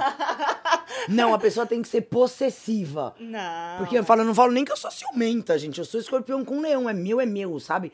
Se eu não tô furando com o rabo, eu tô tipo da leoa cruzando em volta, assim, ó. Nossa, meu, você nasceu com esse fardo aí, então. né? É, porque eu falo, gente, eu queria muito ser livre, mano, sabe? Viver na Relacionamento putaria, aberto, relacionamento né? aberto. Mas eu e o Paulo, Conta o rolê de Aproveita e conta o rolê de vocês, então. Que você falou que o negócio que o. Ó, a primeira vez, eu e o Paulo, a gente se conheceu, a gente tinha 14 anos. Bem, se a gente falar pra Manuela que ela nem beija na... Minha filha é bebê. Eu falo, mano, como você é bebê, filha?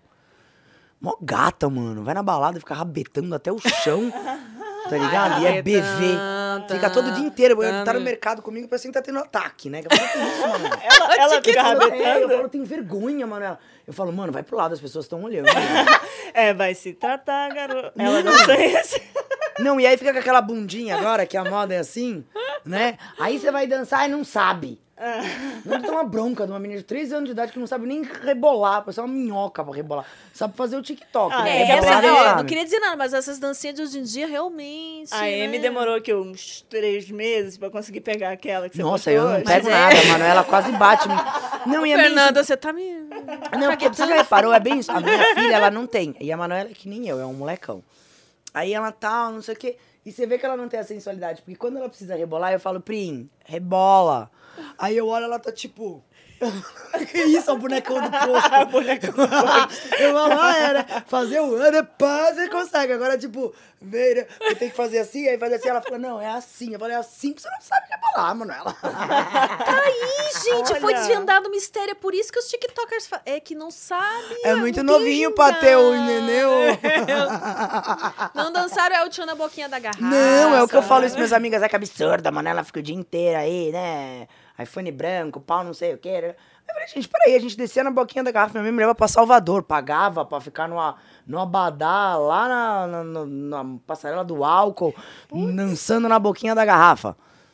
Não, e a, Aí a menina não pode roupa ouvir da trap. tiazinha era tipo um... Nossa, ó, aí a Carla Pérez era toda É, a moda do mundo. Não, Comprava é. coleção de A roupa eu, Carla Pérez. criança, eu queria ter a roupinha da tiazinha. Da tiazinha? Só que minha mãe Lógico, falou, a tiazinha "Você era não- incrível. Tiazinha. Mas a tiazinha já era sexy, grande. né? Era muito, era É, muito não, sensual. ela é, né? Ela é ainda muito Não, ela tá então, fazendo Só que agora. do SBT. Ela tá super bonita, não é ela que tá fazendo Ela Bake tá, Off? mas ela é evangélica agora, né? Não, não quer mais fazer. Ai, tudo bem, né, gente? Tudo, é, ela as não, que não se novela, faz na é igreja tudo se ela faz na em quatro paredes. novela. É, não, mas é porque eu- eu- você pode reparar que. ah, Eu acho muito louco isso. Vou falar aqui da minha boca. As pessoas fazem, fazem, fazem, fazem, e aí depois parece que se arrepende do que fez a vida inteira e foi como pagou as contas e vira evangélico. Não entendo isso. Ainda bem que eu já cresci na putaria, vou morrer na putaria, tô felizona. Eu sempre falo, se nada der certo, eu viro cantora gospel e deu. Me arrependo É de todos os meus pecados. É, não, eu não posso cuspir Ainda no assim- prato que eu como, né? Porque, tipo, graças a Deus a Record paga bem, assim, meu. Olha! É verdade, né? Record tem tudo a ver com. Uhum. Ali, Saímos do foco, voltamos pra baixaria. Onde que a gente tava, caramba? Não, eu não sei, como que sempre o papo vai pra Ah, baixaria. no meu nenê. Aí, aí a gente começou a namorar. Eu acho que eu tinha 15 anos a primeira vez. E ainda foi assim, então, tipo, a gente tava indo pro Gary. Você lembra do Gary? Você é de São Paulo? Ninguém Eu não é sou de São Paulo, né? eu sou gaúcha. Gary Gary é um carnaval que tem na, na Oscar Freire, que era do, de um bar supremo que ficava ali na esquina. E eu morava no Oscar Freire, então a gente era moleque, a gente descia. Aí era muito louco porque ele me beijava e falava assim: não, fica com o Dandan, com um amigo nosso. E eu falava, gente, mas que loucura, eu tô beijando você, você tá pensando em ficar com seu amigo, mas tudo bem, como eu era vagabunda, né? A gente tava aí pegando quem tava afim. Aí a gente começou a ficar, e a gente decidiu que a gente ia ter um relacionamento aberto. Foi daí que eu sei que não dá certo essas coisas. Aí a gente. Era bem isso. Se a gente tava junto, a gente tava junto. Se a gente não tava junto, a gente tinha o direito de fazer o que quisesse. Tinha que só comunicar, né? É assim que funciona um relacionamento normal. Ok. Ele começou a ficar com uma amiga minha e ficar mesmo comigo com ela ao mesmo tempo. Aí tinha um outro amigo nosso, que eu pegava também, que veio me contar.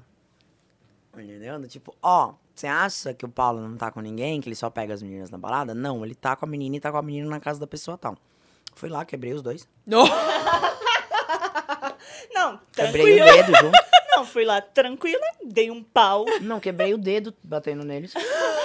Cara, ele é Tomei um porre. Tomei um porre. A mãe do meu amigo que me pegou, uma consolação, ainda ficou três horas brigando comigo dentro do box, porque eu lembro, sabe a cena de ser bêbado e a mãe do seu amigo gritando com você dentro do box?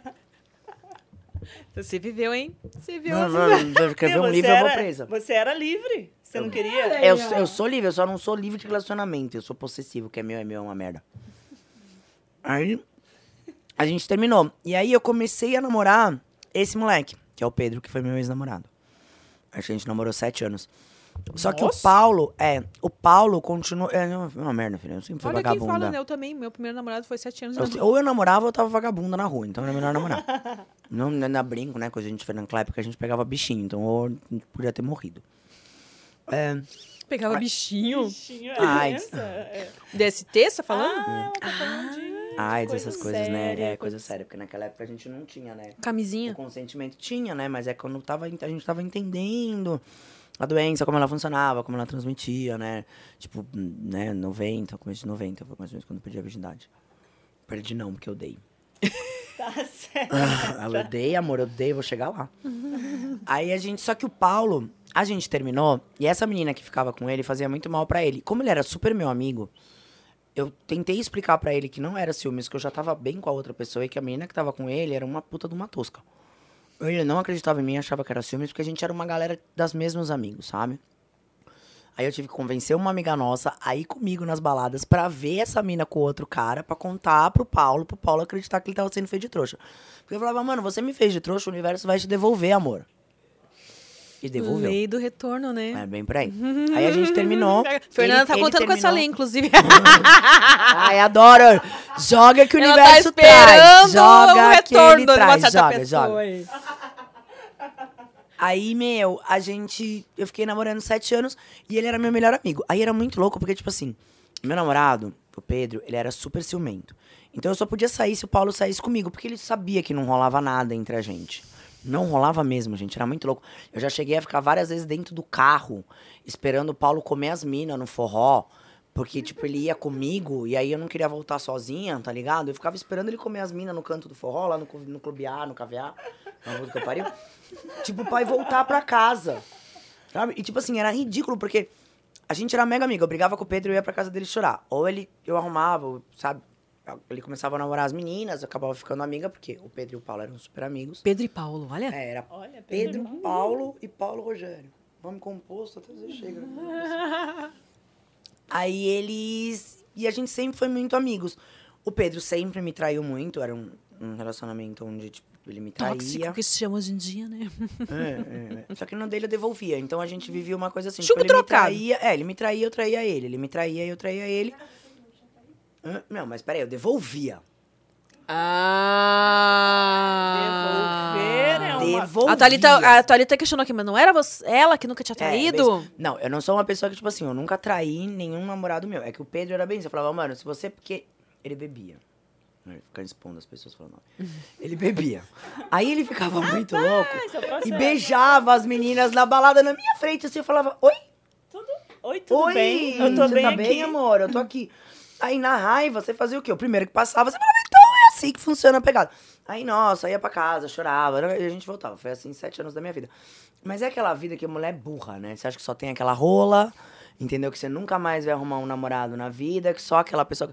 Mulherada, dos 15 aos 17 anos a gente sofre, viu? Por conta de homem. Até a gente aprender o quanto que a gente é foda e eles vêm atrás. É... E aí eu fiquei muito tempo, assim. E ele era muito ciumento a ponto de, tipo, eu chegar na casa dele, eu sou amiga dele, da irmã dele até hoje.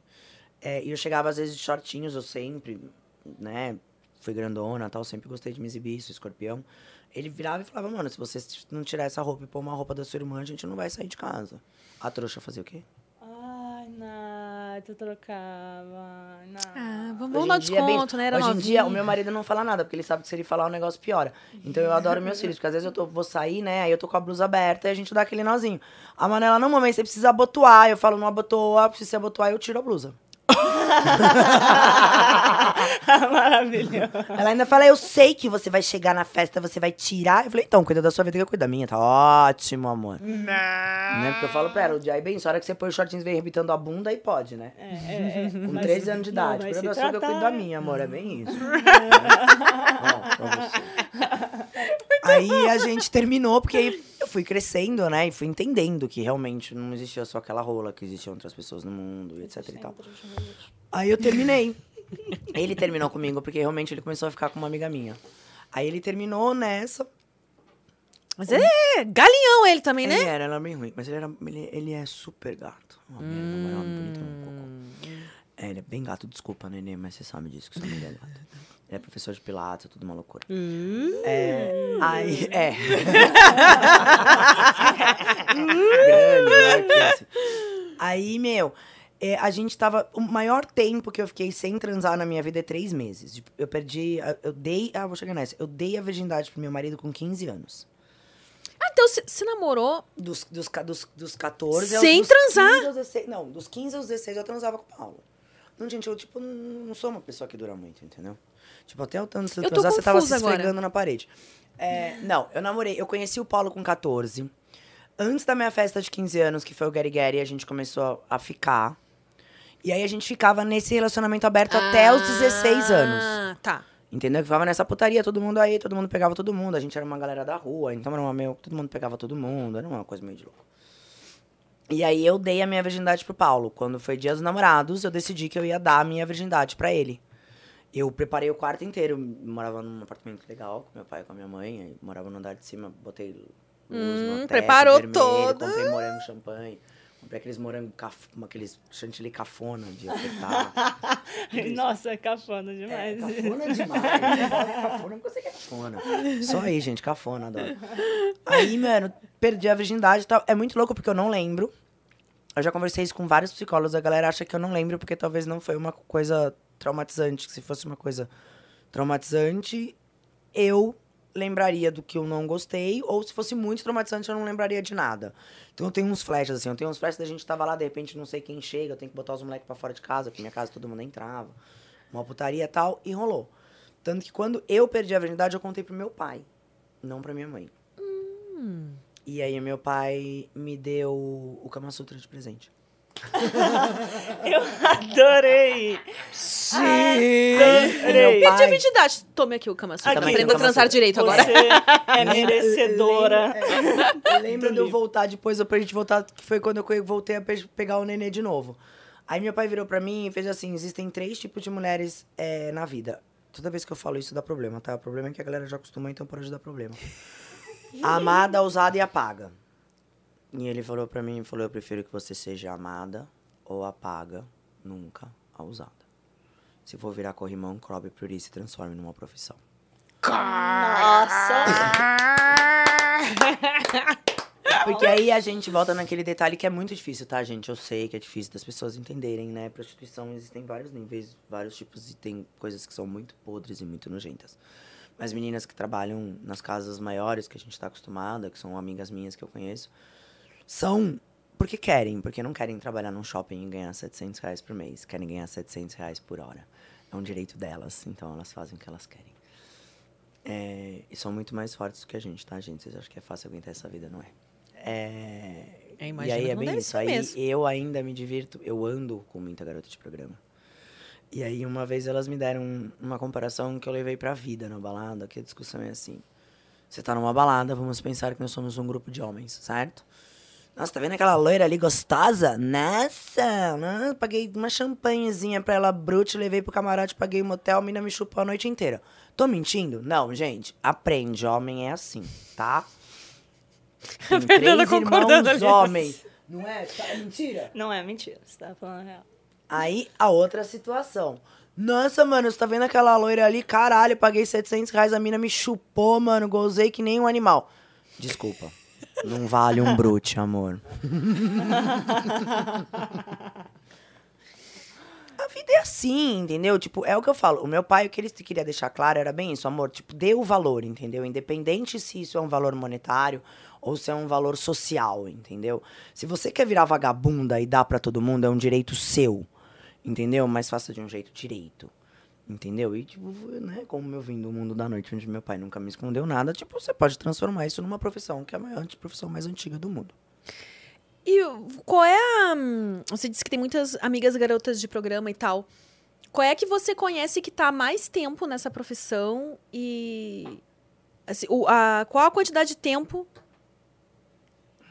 de alguém que você conhece que tá, assim, né? Ó, eu vou te falar que eu conheço situações, eu não posso dar nome, tá? Mas Tá. eu conheço situações de, tipo, mãe e filha. Da mãe foi, tipo. Continua sendo e a filha. Da mãe levar a filha. E não é uma só. E, tipo, elas são. Porque a gente sabe, que nem gente, você gente falou, existem que diversas corpo- situações, né? e o corpo da gente vai, tipo, ficando diferente. Mas, gente, Mas entenda um psicologicamente negócio, falando, você acha homem. que realmente, de fato, alguém. eh, me- Tem as que escolhem, que gostam Sim, mesmo. lógico, a gente entra mesmo contando no melhor cenário, a que escolheu e a que gosta. Quanto tempo você acha que eh, consegue fazer sem. Pirar? É, sem Depende pirar? de como você aceita. Vai, você conhece um monte de gente no meio? Você não tem um monte de amiga sua que faz porque é safada? Sim. Gente, é, é, é muito difícil. Eu, eu demorei muito pra aprender isso e nós mulheres demoramos muito pra aprender. É muito feio o que eu vou falar e a maioria das pessoas não aprende. Eu aprendo porque eu vivo da noite. Gente, vocês não têm noção do poder que uma pepeca tem. The pussy is the... Gente, o poder de uma pepeca, meu amor, é surreal. Gente, tem homem que faz qualquer coisa por uma pepeca. E não estamos discutindo de pepeca novinha, não, porque eu vou te contar que tem muita gente aí bem velha que ganha muito dinheiro fazendo programas ainda. Você concorda? A gente sabe de pessoas que a gente não vai dar nomes aqui do meio, que é a brincadeira do book rosa, entendeu? Que, tipo, são aí já, que, 20, 30, Caralho, 40 anos é? fazendo isso? Menina, eu- eu- esse babado aí eu não sei não. Eu quero saber depois de cima quando nos bastidores aí.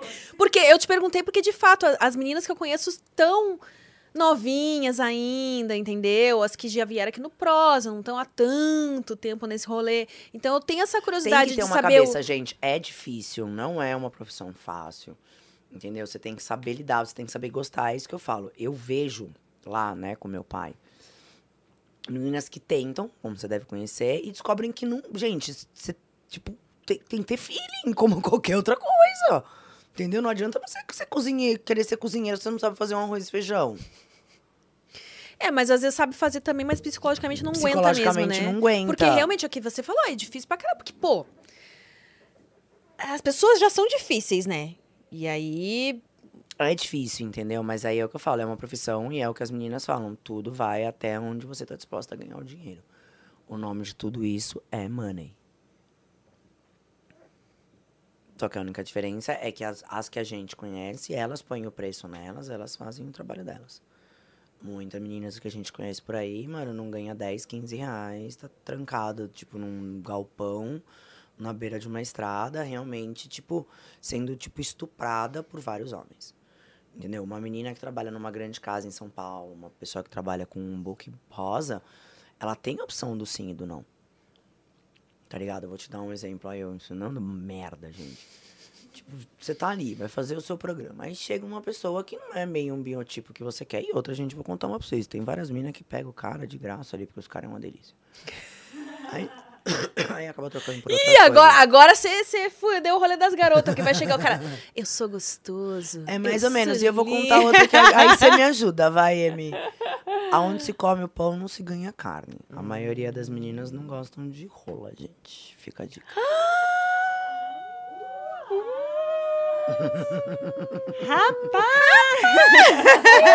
Acho que quem falou isso, não sei. Quem... Eu não sei. Quem? Porque, gente, é trabalho, não é prazer. Entende? É uma outra operação. Então ela tem a opção, entendeu? É de falar não. Não quero fazer o programa com o cara. É um direito dela. Existem várias outras que vão querer ou não. E aí entra a brincadeira do jogo, que eu sei como funciona, não por conta do meu pai, sim, porque eu já expliquei pra vocês que eu conheço muita garota de programa de vários tipos, de- nem que trabalham comigo. É. Tipo, quanto que é o programa? 10 mil. Ah, entendi. Pra, tipo assim, não, pra não dizer não, ela coloca o valor lá em cima. E aí, se o cara vira pra você e fala, não, tá bom, amor, paga os 10 mil uma hora, você faz o quê? Opa, Pelo menos pega a ganhou chave 10 da mil. né? suíte. Pelo menos ganhou Porra, 10 mil. 10 milzão. Gente, é tipo ridículo, mas vamos lá, né? Nossa, gente vai dar uma confusão isso. A gente é mulher, né, amor? A gente não precisa que nada fique duro ali, né? A gente só precisa fingir bem, né? Ou como um papai me ensinou, né, gente? Fica a dica, mulherada. Vamos fazer um curso de pompoarismo que vocês acabam com o homem em 20 minutos. Maravilha.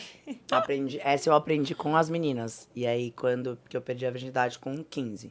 Quando eu fiz 21, que aí eu já podia, meu pai me deu um curso de pompoarismo. Não, o seu, Seu pai, pai- deu os melhores Não, presentes, é, né? é, o meu- Kama Sutra, o curso tipo, pô. do agro, eu seria uma, uma versão diferente de filho. Se ele quiser me adotar, eu Não, agro nós estamos também, amor. Trabalhamos com confinamento, inseminação, tem uma parte lá na agro também, negócio. Onde tá ali, tá aí, ó. Ó, o Dona emprego Nós é Araçatoba, filho. Pé vermelho. Olha. Então, mas é- isso é uma coisa que às vezes eu vou em podcast e as pessoas me perguntam muito, exatamente por conta disso.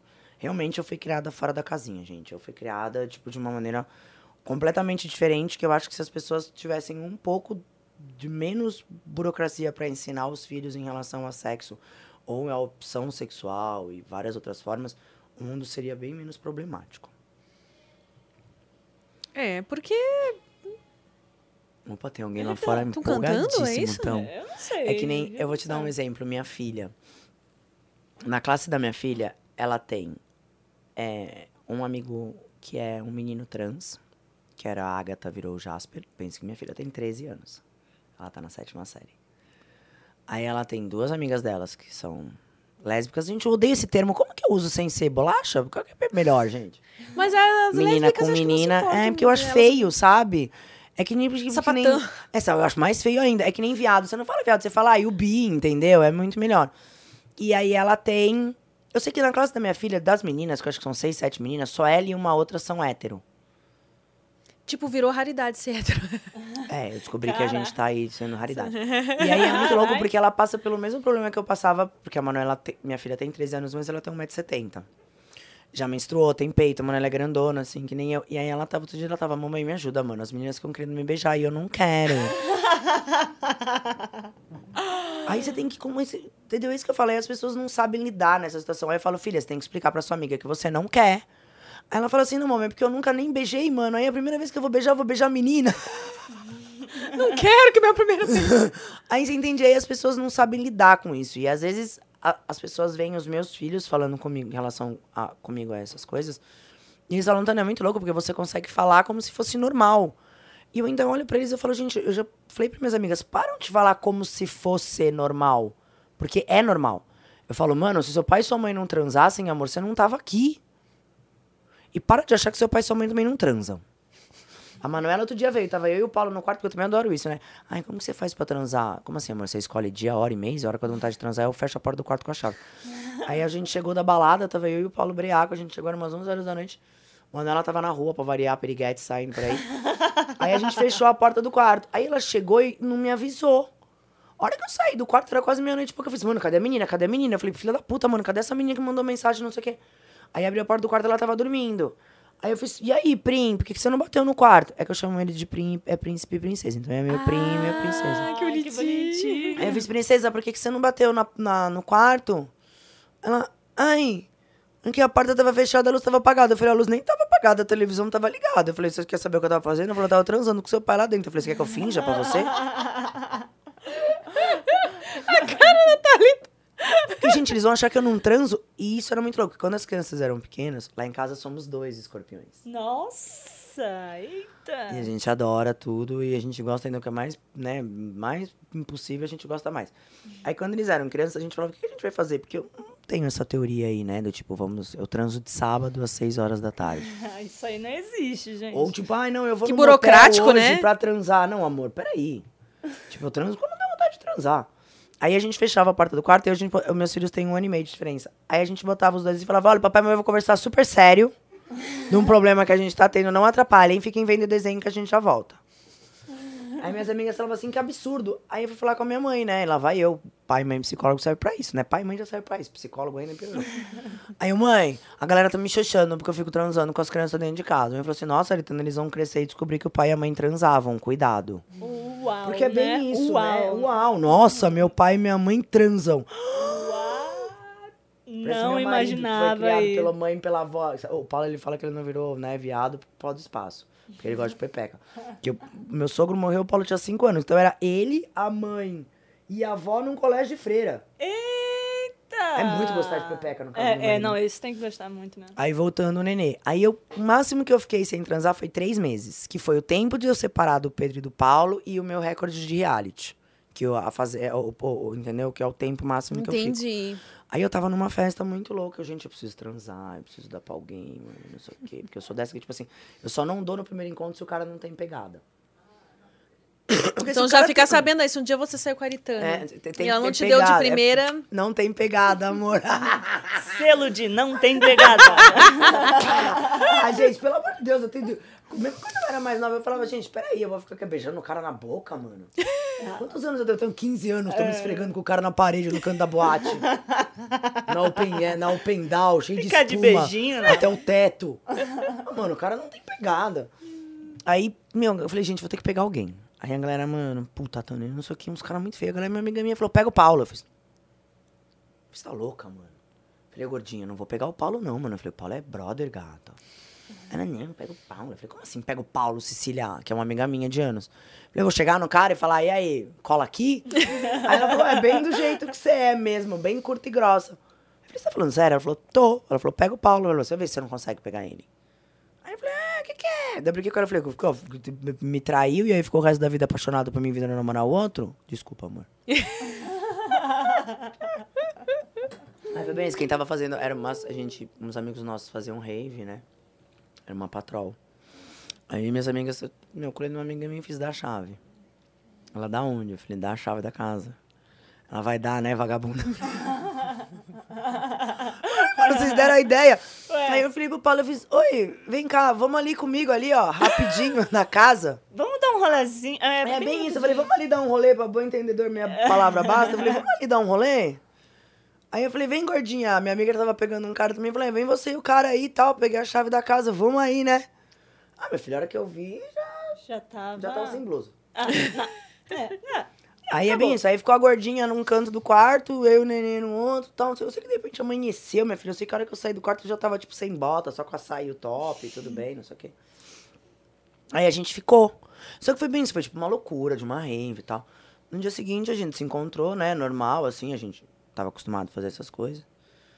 Aí ele, nossa, nossa, a gente começou a conversar, ele, nossa, foi mó bom, né, porra, fazia uma cara que a gente não ficava, e a gente começou a ficar. Só que a gente decidiu que a gente não ia contar pra ninguém, porque a gente é uma galera de 14 pessoas que cresceram juntos, que um fofoca pro outro, que ia parar na orelha do Pedro. 14 pessoas, gente. Que a gente era da mesma rua, a gente morava no Oscar Freire e todo mundo era amigo do clube. Então a gente cresceu, sabe, com os pais e as mães no clube, então a gente cresceu todo mundo junto na rua. Aí eu falei, ai, gente, vai parar na orelha do Pedro e não sei o quê, nanana, não quero, porque eu não quero que ele saiba da minha vida. Aí um dia a gente tava muito louco, mano, a gente se beijou e a galera viu. A gente tava num bar e, tipo, foi sem querer, assim, sabe? Não sei o que, coloquei. A gente, ui. Foi no automático. Foi no automático, foi bem isso. E aí o Pedro descobriu, nossa, foi uma encrenca, ixi, queria bater no pau, falou que ia voltar comigo. Eu falei, agora não volto. Eu falei, gente, eu já preparei. Porque na real eu acho que umas quatro, cinco vezes eu troquei entre eles, assim, sabe? Que eu ia e voltava. As minhas amigas falam isso, elas falam, hein, é, você nem deu pra tantos caras na vida. Eu falei, amor, mas eu namorei a vida inteira, né? Eu falava, você passava de segunda a sexta estudando, eu cabulava a aula pra ficar transando. Então, quem Kama transava Sutra. mais, hein? É. Bem isso. Meu pai fez a pior coisa do mundo comigo, entendeu? Porque ele me deu Kama Sutra pra uma adolescente. Aí você faz o quê? Você se tranca com o namorado dentro do quarto e fica, tipo, Ah, abrindo livro e Página treinando posição. 15, bora tentar. Bora testar, entendeu? E meu Bom, pai me mas deu se tem uma idade que a, a elasticidade tá favorecida ainda. Lógico, amor. Tamo aí, Porque alongando todo depois, dia. certas hein? posições. As certas posições, na hora que você tá quente, você aguenta. O problema é a hora que, tipo, você fuma um cigarro e o corpo esfria que você não levanta da cama. É que nem eu vou na balada, a gente, eu gosto de funk, aí eu quico no chão. Aí a galera fala, Nessa, como que você quica no chão? Eu falo, amor, é, no colchão. O chão tá fácil. Não é? Pois é, né? Depois é que a perna dói, mas aí. só. Manda fazer massagem. Tá ótimo. E aí, nisso, vocês estão juntos aí, Aí a vindas gente tá e junto desde, os, desde 2000. A gente esse ano vai fazer 22 anos. De papel assinado 17. A gente namorou 5 anos. O Paulo, hum, minha sogra faleceu. Todo, o pai dele já faleceu quando eu era mais novo. Ele é filho de português. Aqui no Brasil ele tinha só a mãe. A minha cunhada, que ele não falava muito. Depois que a gente casou, eu fiz eles meio voltarem a se falarem. E aí a gente já namorava uns 4, 5 anos. Ele, vamos casar. Vamos casar, vamos casar, quero engravidar. Eu, eu descobri que eu sou um travesti, né, gente? Porque eu tomei Perlutan a vida inteira de anticoncepcional. Depois que eu descobri isso, que Perlutan é o anticoncepcional que os travestis tomam, por isso que eu fiquei com essa voz, eu acho. Eu tomei durante 10 anos Perlutan. E aí a gente foi no meu ginecologista, que é amigo da minha mãe, a gente foi os dois juntos, ainda eu falei, tio, o Paulo quer ter filho, tal, faz 10 anos que eu tomo Perlutan, eu não menstruo, o que, que a gente faz? Ele, pode parar, fica sossegada, tio vai ter que fazer tratamento hormonal pra você engravidar, pode marcar casamento. Três meses sem menstruar. Eu apareci grávida. Ele falou, eu gosto de treinar, né, vagabunda? Três meses, gente, sem menstruar, a pessoa engravidou pra quem ia ter que fazer tratamento. Só que aí eu descobri que eu tinha problema pra manter. Aí eu passei, foi, foi numa dessas, por isso que eu vou pra os 100 quilos, que era o que a gente tava falando antes da gravidez. Ah, sim. Aí eu vou pro quarto, trancada na cama. Aí é muito difícil. Do Igor foi bem complicada, eu não podia nem andar. Nossa. O Paulo tinha que me pegar no colo, me levar no banheiro, porque. Eu não entendo muito, tá, gente? Mas o útero é tipo uma bexiga. Foi o que ele me explicou na ignorância da Aritana, tá? O útero é uma bexiga que tem a boquinha. Conforme o neném vai nascendo, essa boquinha vai abrindo pra chegar na, na hora certa e dilatar e o neném sair.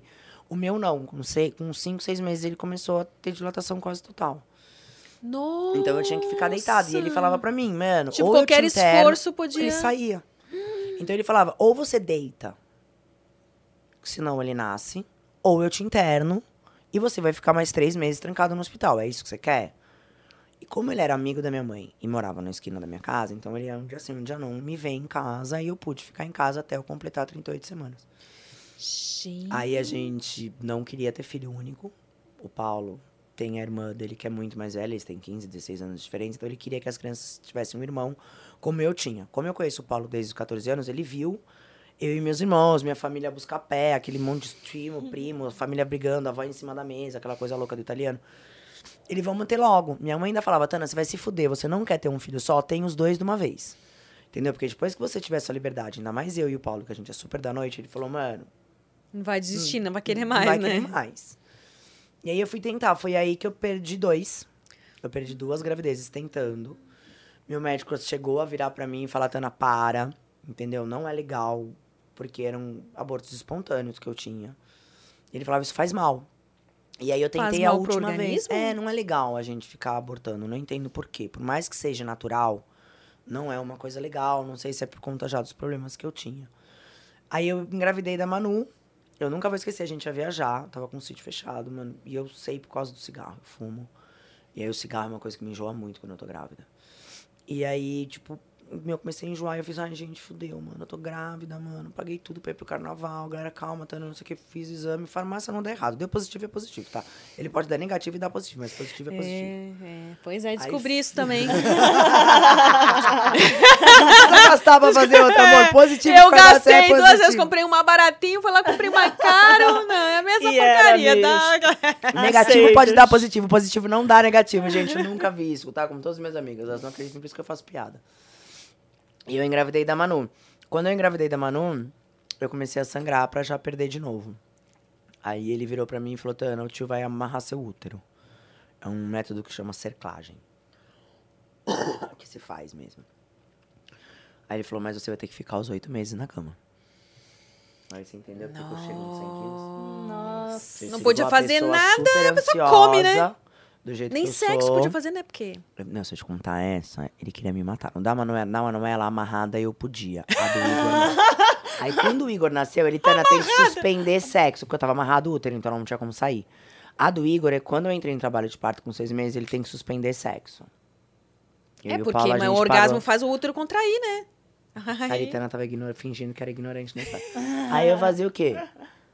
Ele me chupava e eu chupava ele.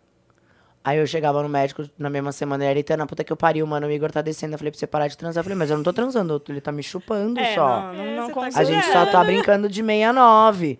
Aí ele, pô, Aritana, você não pode gozar. Aí eu falava, ah, não, mas tudo bem, eu tento me controlar. Ele, pô, Gatana, é pior, porque você tem um pompoarismo, então, tipo, né, você já fez o curso, é, a gente é involuntário, é, né, a hora que você vê, você já tá ali com o negócio. Aí ele, não, para. Aí eu fazia o quê? Eu me masturbava escondida. Aí ele brigava comigo e brigava. E o Paulo brigava comigo porque ele saía pra trabalhar e ficava batendo siririca em casa sozinha. Porque, gente, o que, que você faz? Grávida, gorda, vendo televisão? Porra! Abre um X-Videos.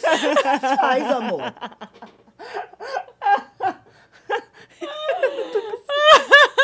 Aí foi um inferno, aí ficava todo mundo me vigiando. Minha mãe deixou até meu irmão em casa, sabe? Pra mim parar de comer e de me masturbar, porque eu ficava chorando de fome. Aí minhas amigas iam em casa, eu escondia comida embaixo da cama, assim, ó. Eu subornava meu irmão pra comprar comida pra mim.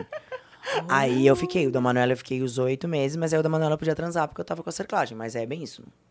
Deu os 38 semanas, eu tirei a Manuela. Tanto que eu ainda me divirto, eu não sabia, gente. Eu descobri que a Manuela é bebê arco-íris. Eu adoro esses termos que inventam. Como é que, que eu me beber com É, me corrija aí, gente, se eu estiver errado. Falaram pra mim que bebê é arco-íris, porque eu falei, gente, que, que eu tô mexendo com a sexologia do neném, sabe? Quando eu li a primeira vez. Falei, é demais pra minha cabeça. Aí, é, aí eu fui descobrir que neném arco-íris é um neném que nasce depois de um aborto. E eu falei, gente, minha filha é duplo arco-íris, porque eu tive dois abortos pra conseguir ter ela. Tanto que ela me enche muito o saco. Eu falo, cala a boca, mano, porque você não sabe o que eu sofri pra você estar aqui no mundo, entendeu? Não fala que você me odeia, não, que eu te odeio mais ainda. Eita, Mas que eu odeio essa adolescente. Você tem filho? Tenho. Quantos anos? Três anos ela tem. Três? Nossa, se prepara, porque a Manela bate a porta assim, te odeio! Você é a pior mãe do mundo! Eu sou a pior mãe do mundo, que te botou pra ser promotor da maior matinê de São Paulo. Você tem certeza disso, com três anos de idade?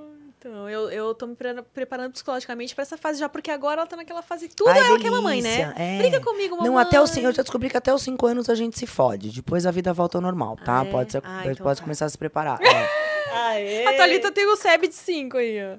Ah, é? É, terrible É, cinco fact. anos a gente consegue ter. Depende da mãe que você é. Porque eu sou mãe que eu sou mãe. Entendeu? Eu não preciso provar pra ninguém que eu sou mãe na vida. Eu não sou mãe de Instagram. Então vocês podem ver que meus filhos eu quase nunca posto. Eu sou mãe de verdade, entendeu? Eu acordo de manhã, levo pra escola, faço almoço, jantar, não sei o quê. Mas eu sou bem brava. Tipo, eu não peço. Eu mando. Entendeu? Tipo, amor, pega o prato, me ajuda a pôr a mesa. Ai, não tô pedindo, eu tô mandando. É, fala uma vez só, já faz. É. Entendeu? Ou eu sou bem chantarista, não vai pôr? Eu não tenho a opção de Gente, eu tenho medo, Não, eu não tenho vou- medo não- dela. não Ah, Quando ela põe. faz essa cara, eu fico com medo. Não põe, amor. Sabe por quê? Porque aí ela vai querer dinheiro pra ir no cinema. Aí eu vou, meu lado escorpião lembra bem ela. Ah, Ah, você quer dinheiro pro cinema? Puta, te pedi pra me ajudar com as roupas, você tava ocupada jogando, não podia parar. Eu não posso parar pra pegar dinheiro pra te dar. Eu escorpião sou bem brava. na Meu raiz. marido é mais bravo que eu ainda. Escorpião na raiz. É, eu é, é bem isso. Então eles sabem que o negócio lá em casa, tipo, tora pra eles. E eu, eu, é. E eu acho muito engraçado, porque, tipo assim, eu acho que o Paulo grita muito mais do que eu, né? E não sei se é porque homem, eu acho que dá mais medo, né? Apesar de que ele não grita com ela, né? Coitadinha da Manuela. A Manuela é uma coitada, né, cara? Puxa saco do caralho do pai. Aí, não sei o que. Aí, eu, aí eu, outro dia a gente tava, eu falei, ah, a gente fez aqueles team, sabe? Quem? Não sei quem, não sei o que, do, do, do, do TikTok.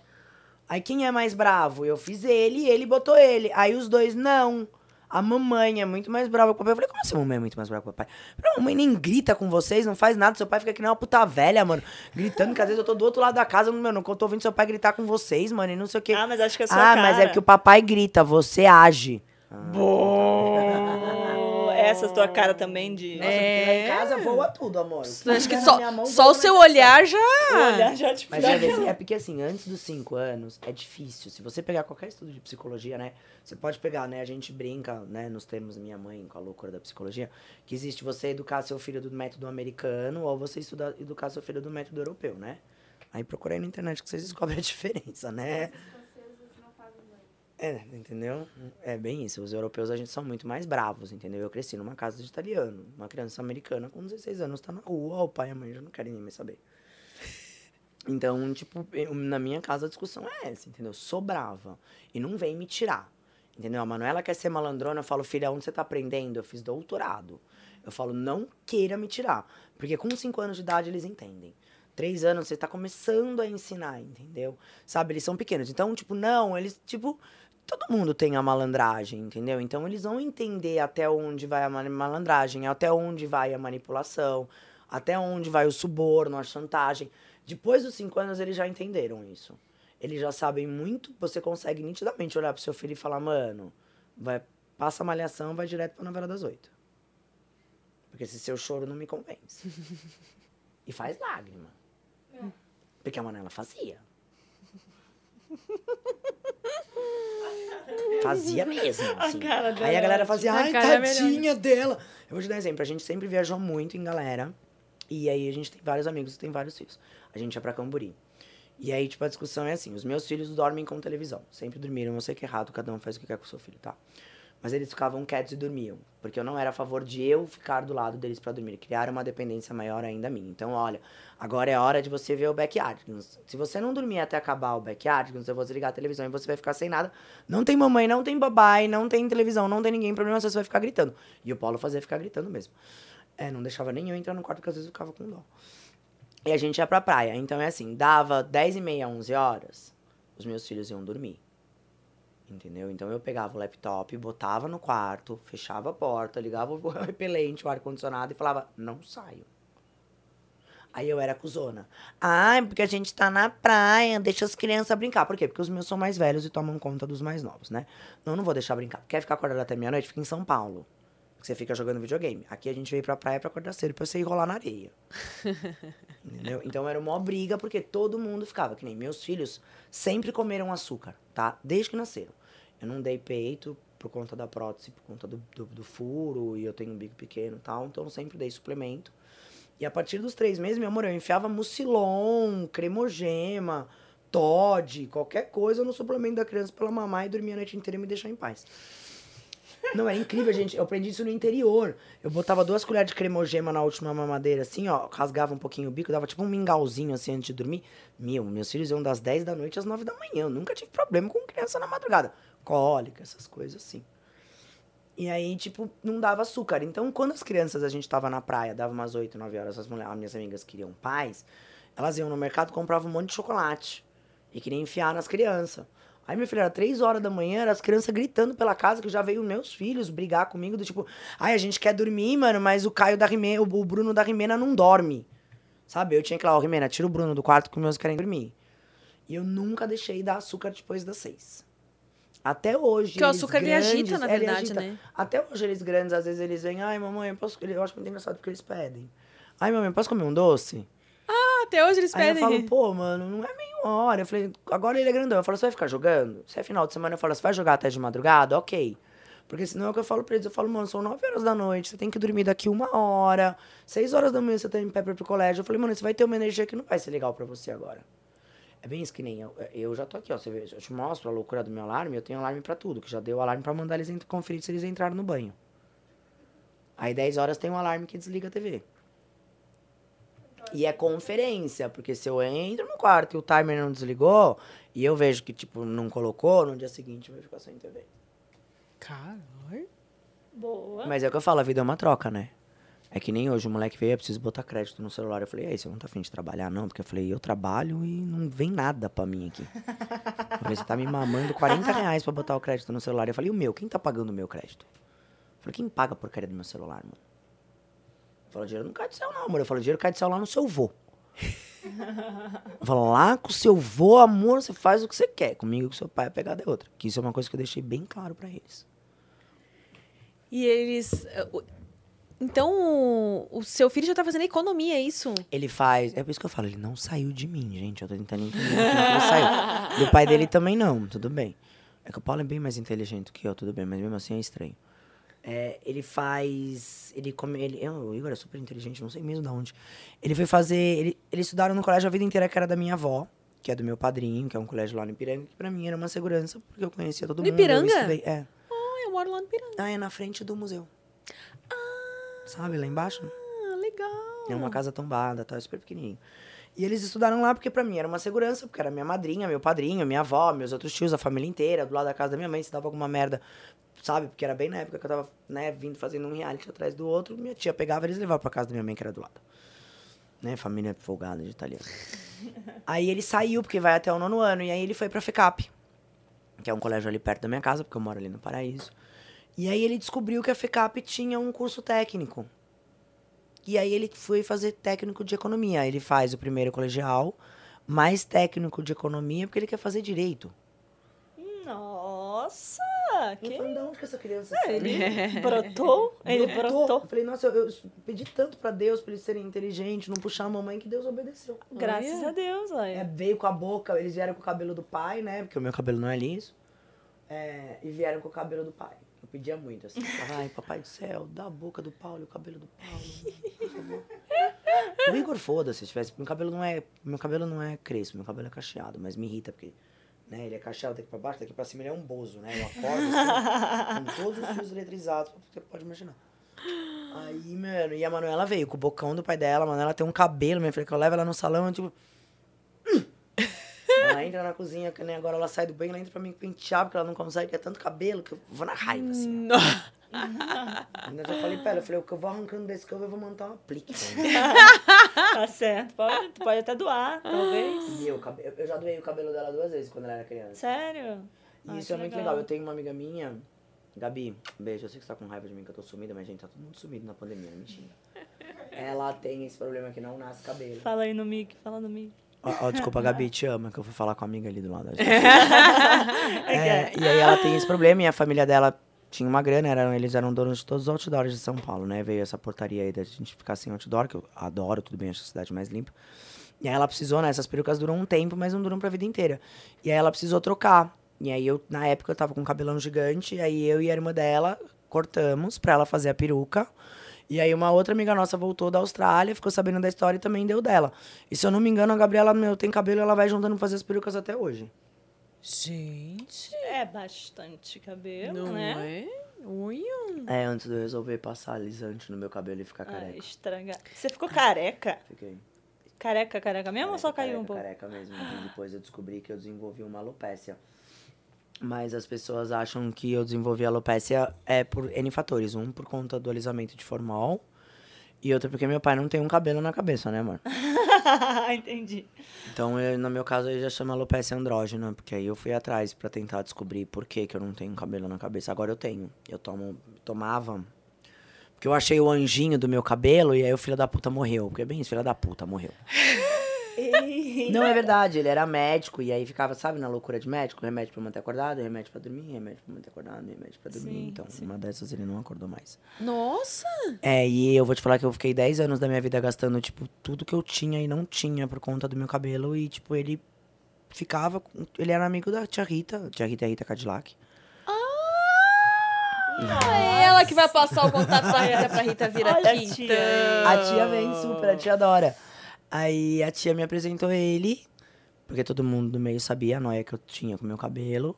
E ela me apresentou ele porque ele pegava um amigo dela. O cabelo da sei. Rita é bem né, encorpado. É, é, é, mas a Rita também tem um aplicão. Aí ele falou, Tana, deixa eu tentar. Ele é farmacêutico, oncologista. Ele falou, deixa eu tentar. Ele falou, nem quero que você divulgue, vamos tentar, vou desenvolver uma fórmula, vamos ver alguma coisa pra mim te ajudar tal. Ele foi junto, que na época ele tava ficando com esse moço que era meu cabeleireiro, que é até hoje em dia. Aí ele começou, mano, eu aplicava 50, 60 injeções na cabeça por mês. E aí foi assim que eu consegui ter cabelo de volta, porque eu tenho um buraco aqui. Depois, se quiser, eu te mostro. Mas eu ainda tenho, eu tinha um buracão. Nossa. E aí, só que aí ele morreu, levou com ele a fórmula. Ai, meu Deus. Nossa, podia ter pa- patenteado, né? Escrito. Não, porque a gente tava testando. Ah, era um teste. E super Mas deu, porque eu tenho. com... Já tentei, tudo que você pode Aquele de laser, não sei Isso, não, LED terapia, faço Isso, toda isso aí. semana. Ah, porque a, a minha dermato, ela teve... Depois que ela teve Covid, um, um dos sintomas não, foi... é que aí, aí, se eu estiver falando errado, me corrija aí, tá, gente? Existem, ele, né, as pessoas explicando pra Aritana retardada como funcionam as coisas. Ele falou, Tana, no, na- no cabelo funciona assim, você pode ter problema na terra. Vamos pensar que a terra é o couro cabeludo.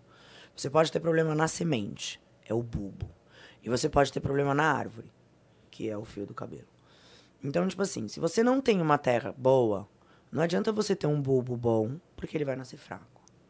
Se você não tem uma terra boa e você não alimentar essa árvore corretamente, essa árvore também vai morrer, por mais que a terra seja boa. Agora, no meu caso, se eu não tenho mais o bulbo, não adianta o que eu faço. Hum, entendi. Entendeu? Então, o que que, ele, o que que ele começou a tratar? Ele falou, a gente vai fazer o quê? Todos os bulbos que você já perdeu, já perdeu. Porque é aí que vem a calvície, tá? Que é, existe tanto em homem quanto em mulher. Existe muito menos em mulher do que homem? Existe. Mas existe mulher. Eu fiz biópsia, tudo pra descobrir tudo isso. Então, não é uma coisa de dedada, a gente foi atrás. Então, eu tenho vários lugares que não tem mais o bulbo. Só que eu posso fazer o quê? Eu posso manter a terra e a árvore hidratada para tentar tampar esses buracos. Então pensa numa floresta. Se você tem várias árvores e você tem uma clareira, a árvore tampa essa clareira. Entendi. Uma maneira meio louca da Aritana entender as coisas, mas eu acho que dá pra todo mundo Sim, entender sim, como bem- funciona mais ou menos o cabelo da gente. Então não adianta eu gastar, tipo, milhões, tipo, trazendo remédio dos Estados Unidos, que é o que todo mundo Mas traz. fazer implante, e- então, rolaria também. É, mas eu não tenho vontade. Pra fazer o implante, eu troco meu silicone. Me incomoda muito mais que meu cabelo. Ah, o que que te incomoda no seu silicone? Eu preciso trocar. Pensa que eu amamentei, engordei 100 quilos. Eu preciso trocar essa tetona aqui. a pessoa bota 400 ml de silicone, meu amor, com 20 anos. Tá? Meu pai com 21, ele me deu de presente. Cara, eu adorei todos os presentes É? do seu pai. A galera pira, que fala, gente, só você ganhar Kama Sutra, que tem coisa. Silicone, E popularismo. gente, eu ganhei silicone há 20 anos atrás. Era. Tipo, ninguém A fazia. Outra, né? Realmente. Eu fiz com a doutora Ana lá na Santé, só ela em São Paulo fazia. Então, tipo, ele me deu, só que eu botei já na época um, um silicone que é É vitalício. que agora, se você tiver que. Se você trocar, você vai ter que fazer a masto, né? Aí Entendeu? aquele É um carro. todo- Não, não é muito caro. É tipo chato a cicatrização. Ah, não, jura? Não, mais. pera aí, amor, então conversa comigo. Quem é esse cirurgião? Porque, me desculpa aí, eu vou falar, gente. O máximo que eu achei foi 35 mil reais. O quê? Então. Vai passar esse contato aí depois. É, pô. ela. Eu não paguei 35 pau, porque no meu caso é a reconstrução total. Porque meu, eu perdi muita Ah, porque pele. você já tem silicone. Eu é, eu não sei tenho como é que é o caso de. silicone. É verdade. Entendeu? É que Então eu quando tenho eu que falar- coloquei, eu, eu não tenho- tinha nada. Não, então... então eu também não, é ridículo. eu não tinha o Eu silicone, coloquei pelo né? bico ainda, e meu bico é bem grandão. Meu Não, eu até tive que fazer a mastro porque já tinha um. Amamentei, então tinha um certo excesso de pele, então, né? Foi o que eu te falei. Eu Mas passei a minha. como eu, você antes já da menstruar, eu era tem- gordinha. Não era gordinha, eu pesava 80 quilos, 10 a mais do que eu peso. Só que eu tive essa flacidez. Então, quando eu tal, não sei o quê, meu pai falou, eu vou te dar. Meu pai sempre gostou de corpo de mulher. Aí ele falou, vou te dar um silicone. Então, o que, que a gente fez? A gente preencheu o nada de flacidez que eu tinha. Só que eu vim com uma teta desse tamanho. Entendeu? Hum. Mas então, não era um parece muito grande lindo. pra você Ah, não, que é ele alta, não é né? grande, amor. O problema é que se eu tirar aqui, ele vem parar no joelho. Eu ainda brinco eu falo que eu sou a única pessoa que eu vou transar. Eu falo, pega aí, amor. Entendeu? Você joga pra trás. E ainda a galera me zoa, porque como eu tenho uma prótese e a minha prótese é a gota, antigamente era como se colocava, então na hora que eu tiro, ele vem parar no umbigo. Mas ele tem um formato do peito. Então, quando eu ponho no sutiã, que nem eu vou sair na rua e eu ponho um sutiã, se eu tô só de top, a galera fala, é mentira, seu peito é lindo. Eu falo, gente, lindo por quê? Porque eu tô com as peles tudo enrolado do lado. Você tá vendo só a prótese aqui, ó. Porque você repara, a prótese é o desenho, fica lindo aqui, ó. E aí eu já fui atrás várias vezes, gente. É bem caro. Porque no meu caso tem que fazer o T, tirar o bico, colocar a prótese, tirar a prótese, colocar outra prótese. Mesmo sem a prótese, não vale a pena. Porque eu já fui ver que a prótese é o mais barato, é 3 mil. Sim, a De 3 a prótese 5 é- mil, não é isso que vai fazer diferença. Nossa, aqui. E esse narizinho aí, esse é o mesmo? É mil. Menina, esse é papai, parece- bicha. olha, esse nariz aí é parece meu, de rino. mundo- a gente não me incomoda. Eu falo tudo que eu já fiz no meu corpo e no meu rosto. Agora, o meu nariz é meu. E eu já arrumei briga por conta disso. Sério? Nossa, eu quero bater nessas velhas loucas, mano. E o pior foi o Harter. A gente, tava, a gente fez a fazenda junto, né? Aí ele, ele toda hora fala que ele vai fazer meu peito e tal. O problema é que eu não tenho plano de saúde. E eu preciso ir pro sul pra ele conseguir fazer lá. Porque senão aqui fica muito caro. Porque ele fala, amiga, eu te dou tudo, mas você precisa do hospital. E o que é mais caro é o hospital. É, aí ele ficava na fazenda, né? É, o que, que você tem, né? A gente, como cirurgião, imagina, a mulherada passa o dia inteiro conversando com ele sobre isso. O que você tem? Eu tenho peito. Ah, você nunca fez lipo, nunca fez nada? Não, nunca fiz nada, sempre fui sequinha, sempre fui magra tal. Hoje em dia até pensaria em fazer, não é porque. Nada. A única coisa que eu não faria é redução abdominal. Porque eu tenho uma tatuagem na barriga, eu não quero tirar. E eu acho ridículo, porque minha mãe é uma mulher de 70 anos de idade com uma barriga chapada, patético. que- Minha mãe tirar uma e fala, o que, que é isso, mãe? Com essa ignorância dessa barriga reta aí. Essa barriga ignorante Chapada, aí. mano. Minha mãe, meu pai deu pra minha mãe lipoescultura. Minha mãe fez o corpo inteiro, até joelho. Caralho. Nossa. É, quando ela de lá, depois que ela teve a gente, que foi quando eu fiz o peito. E, meu, e aí ele falava, e o nariz? Assume. Aí eu falava, bicho, eu falei, você não é cirurgião? Eu deitei no colo dele. Falei, você não é cirurgião? Falei, boa sorte. Falei, acha o ponto. Eu falei, pode procurar. Eu falei, mano, você vai me ajudar com isso. Porque eu falei, mano, você atestando aqui dentro que o meu nariz é meu, as pessoas param de me encher o saco. O meu nariz é o nariz do meu pai. Se você olhar. Ah, eu não lembro. Não, Se você tipo olhar- assim, é que seu pai tem a fisionomia tão forte que eu nunca reparei, por exemplo, no se nariz olhar dele. bem isso, ele tem um nariz igual o meu, pequenininho, arrebitadinho. A gente faz, né, gente? Vai, vai aplicar botox, aí dá aquele ponto aqui, entendeu? Dá o ponto aqui pra tirar, ainda mais, né, essas coisas aqui. Mas o nariz é meu, gente. Uma. ainda por sinal, quando eu vou fazer exame de, de, de que a gente fez, tá, Covid gente? Falando, ali? nós estamos to- todo mundo convidado aqui, testado. Eu sofro porque eu tenho um desvio de septo. E ainda é muito louco, porque todo rino que eu vou querem arrumar meu septo. Eu falo, você tá louco, ninguém mexe no meu nariz. Eu falo, vai que o cara vai fazer um desvio de septo e caga no meu nariz. É, né? Em time que tá ganhando. Não se mexe. Agora, rosto não, gente. Eu tenho. Que nem eu fui pra Paris agora, eu e tia Rita. A gente vai fazer procedimento estético. Agora no começo do ano. Aí eu fiz bunda, que é muito legal. Eu botei ácido hialurônico na bunda. Mulher. Zaque! É, não, Vou malhar bastante o que Não, o músculo não gente, atingiu, eu vou lá não tá e. entendendo. No meu caso, não tem músculo que atinge nada, não, porque eu nasci sem bunda. Puxei bem meu pai. E eu, minha bunda ainda é bem de homem, tem um buraco. Sabe bunda de homem que tinha um buraco aqui do lado? Eu mostro pra vocês depois da cirurgia. Botei 18 ampolas de ácido hialurônico pra dar alguma coisa nesse mini popozinho aqui. E mesmo assim, eu fiquei com um popozinho. Eu te mostro, é bem legal. É uma técnica que eles fazem lá e eu descobri que tem uma mulher que tá fazendo Só no Brasil. Ah. Tem uma mulher que tá fazendo no Brasil. Não sei se ela aplica ácido hialurônico. Ah, não, tem que ser ácido Tem hialurônico. que ser ácido Que hialurônico, daí porque absorve, absorve. der, É, a minha pegada era essa. Eu fiquei se com a der bunda ruim, linda. o nego corporal. Só que é dois dias sem sentar. Como Mas eu assim? durmo de bruxo já, então pra mim não tem problema. E pensa que eu tava Mas em é Paris, vai eu fui pra lá pra fazer isso. Meu, então, eu segurava na privada assim, ó. Aí ela falava, não, Tana, pra ir no banheiro pode. Eu falava, meu amor, se estragar a bunda, eu chego no Brasil, eu não tenho nem dinheiro pra Ah, arrumar a imagina, sociedade. imagina você tem uma bunda com o formato do, do Da vaso. privada, tô Não, fora, imagina, tá é louca? foda. não, fico sem sentar mesmo, não tem problema. E aí eu fiz. As coxas ficaram boca, fortíssimas, né? é. Fiz a boca, fiz o preenchimento daqui também com ácido hialurônico, fiz queixo e fiz olheira. Que era um procedimento que eu morria de medo de fazer, porque eu, eu já tinha feito uma vez e eu achei que mudou minha fisionomia. Mas é, o aí seu essa tá bem, moça, não, tipo, o é, seu rosto tá bem, continua é, não, se você fininho, pega e tá aquela coisa o de antes, rosto é, inchado, de não, preenchimento, se você olhar né? o antes e depois, a galera ainda fala... Eu adoro que quando eu voltei, a galera falava assim, o que, que você fez? Eu falava, uai, olha pra mim e fala o que eu fiz. Não, não dá pra ver, só dá pra ver que você tá mais bonita. Eu falava, mano, olha pra mim e me responde o que eu fiz. E a galera, a boca. Eu falava, tá bom, gente, a boca é óbvio.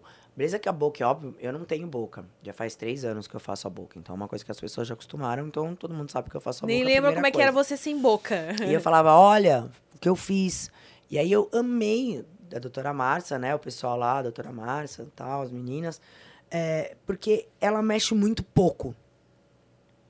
Então, o que ela mexeu é quase imperceptível. Ela ainda fala isso. Ela fala que né, o, o segredo de você fazer uma harmonização é você não deixar a pessoa desconfigurada, né? Que é o que acontece com muita gente aqui no Brasil. Deixa todo mundo E a gente a às cara, vezes né? nem discute falando que o problema é do médico porque a pessoa quer isso, né?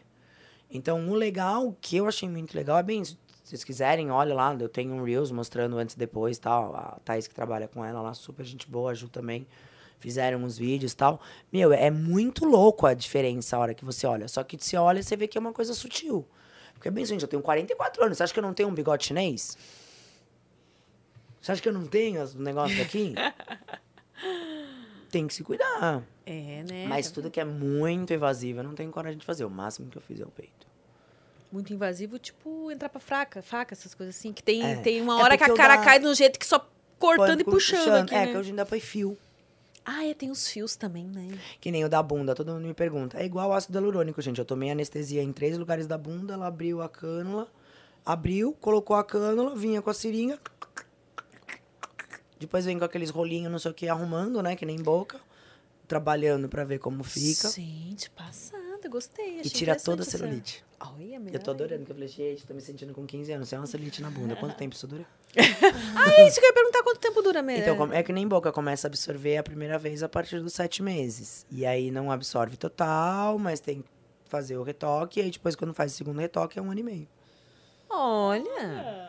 Vale a pena, mas eu descobri que aqui no Brasil é bem caro. Imagina 18 ampola de ácido Mas hialurônico. eu, né, amor? Eu, é porque eu não tenho bunda nenhuma. No seu caso aí, eu acho que vai, né, metade. Mesmo assim, mesmo o ácido hialurônico aqui, ele é caro, né? É. Então, É que eu fui pra lá, porque É. essa clínica... Lá pa- é Não, eles pagaram pra gente desenvolver... de- é, Ah, eu vocês foram faz- cobaia. Exatamente. Não é que eu fui cobaia, a gente foi pra mostrar... Porque eles, eles são... É uma clínica francesa que só são brasileiras, que trabalham com brasileiros na Europa. Ah, então eles entendi. queriam... Eles queriam um público um brasileiro público mesmo. brasileiro que mora na Europa. E eu e a tia Rita, a gente, né, conseguiu mostrar que a gente tem um público no Instagram. A, é a. Rita é sua tia por quê? Não, não, não, não. É, a tia Rita é a tia Rita Ah, porque tá. ela... Eu fiz a Fazenda com a ah, Rita. eu achei. Então ela não tem nenhum parentesco com Não, você, não, você não, só não. chama É, ela de chama tia ela de tia. Aí quando eu entrei no programa, meu pai já tinha feito a Fazenda. E aí ele virou pra mim e falou, Tana, se prepara, a dificuldade lá dentro é o ego, o resto eu sei que você vai conseguir levar. Ele falou, lembra sempre de analisar as pessoas, se analisar, não surta, não deixa se levar pelo jogo dos outros e tal. Aquela coisa normal da vida. E aí ele falou, cola na Rita. Ele falou, eu conheço a Rita. Pode colar na Rita, que eu conheço a Rita. A Rita é uma pessoa super do bem.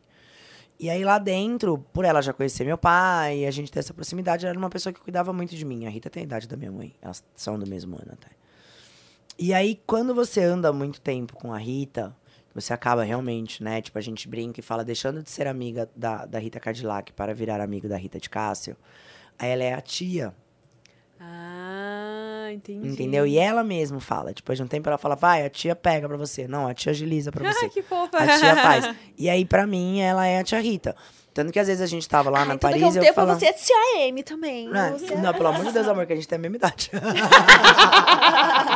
Daqui uns Ainda- anos, bons ainda não, anos. ainda não, ainda não. bons anos. É, aí, aí, meu, então ficou a tia Rita. Tanto que lá em Paris eu ficava tia, e as pessoas, mano, por que você chama ela de tia? Eu falava, a Rita falava, eu falava, tia, vou te chamar de Ritoca. Porque às vezes a gente tá nos lugares, eu faço Ritoca, Ritoca, Ritoca. Exatamente porque as pessoas falam, mas é que eu acostumei. A, a gente, a galera, não sou só eu. Todo mundo que anda com a Rita é a tia Rita, entendeu? De todos os realities que você fez, vamos listar aqui pra galera que. Em ordem de, de participação. Masterchef 2015. A Fazenda 2017. O Power Couple 2018. 2018? É. Ixi, acho que é isso. Aí eu fiz o Power Couple no meio do ano. No final do ano eu gravei o Troca de Esposa.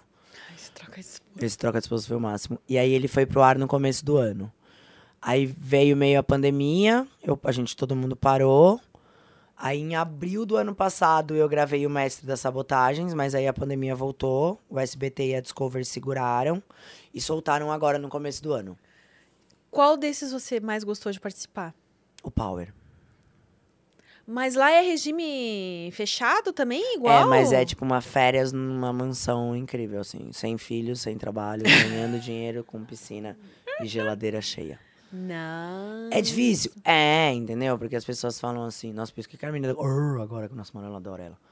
É, Você tem que lidar com pessoas lá dentro que são muito diferentes de vocês, com pensamento diferente. Tem. As pessoas falam, como você aguenta, amor? Você convive com pessoas que você ama o dia inteiro no seu trabalho? Eu não. Então eu aprendi a lidar com as pessoas. E pra mim era muito legal porque eu tinha o neném. Entendeu? Eu tinha eu, Paulo, comigo. Ah, dá, né? já. Dá, dá dá um- uma segurança. E ele. É bem isso, entendeu? Era uma brincadeira que a gente tinha. Ele sabe o que ele tem que fazer pra me desafiar, né? Como uma boa escorpiana não pode duvidar da gente. Tanto que teve uma prova que eu tinha que desistir. E aí o Paulo apostou tudo que a gente tinha e ele apostou. A Aritana não vai desistir. Porque ele sabia, entendeu?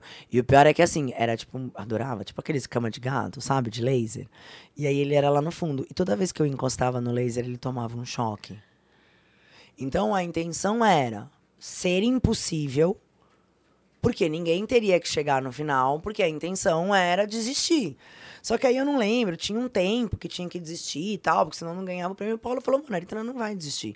E, gente, eu fiz ele ficar tomando choque. E o pior é que ele gritava, ele não tomava choque, tá? Era mentira.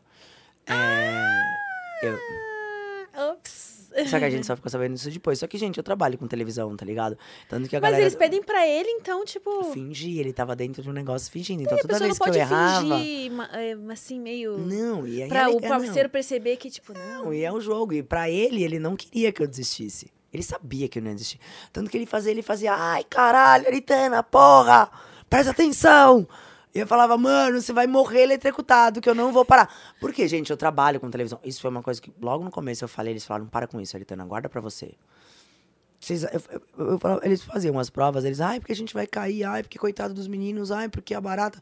Eu falava, gente, vocês juram por Deus, vocês acham que eles vão pôr a gente em perigo?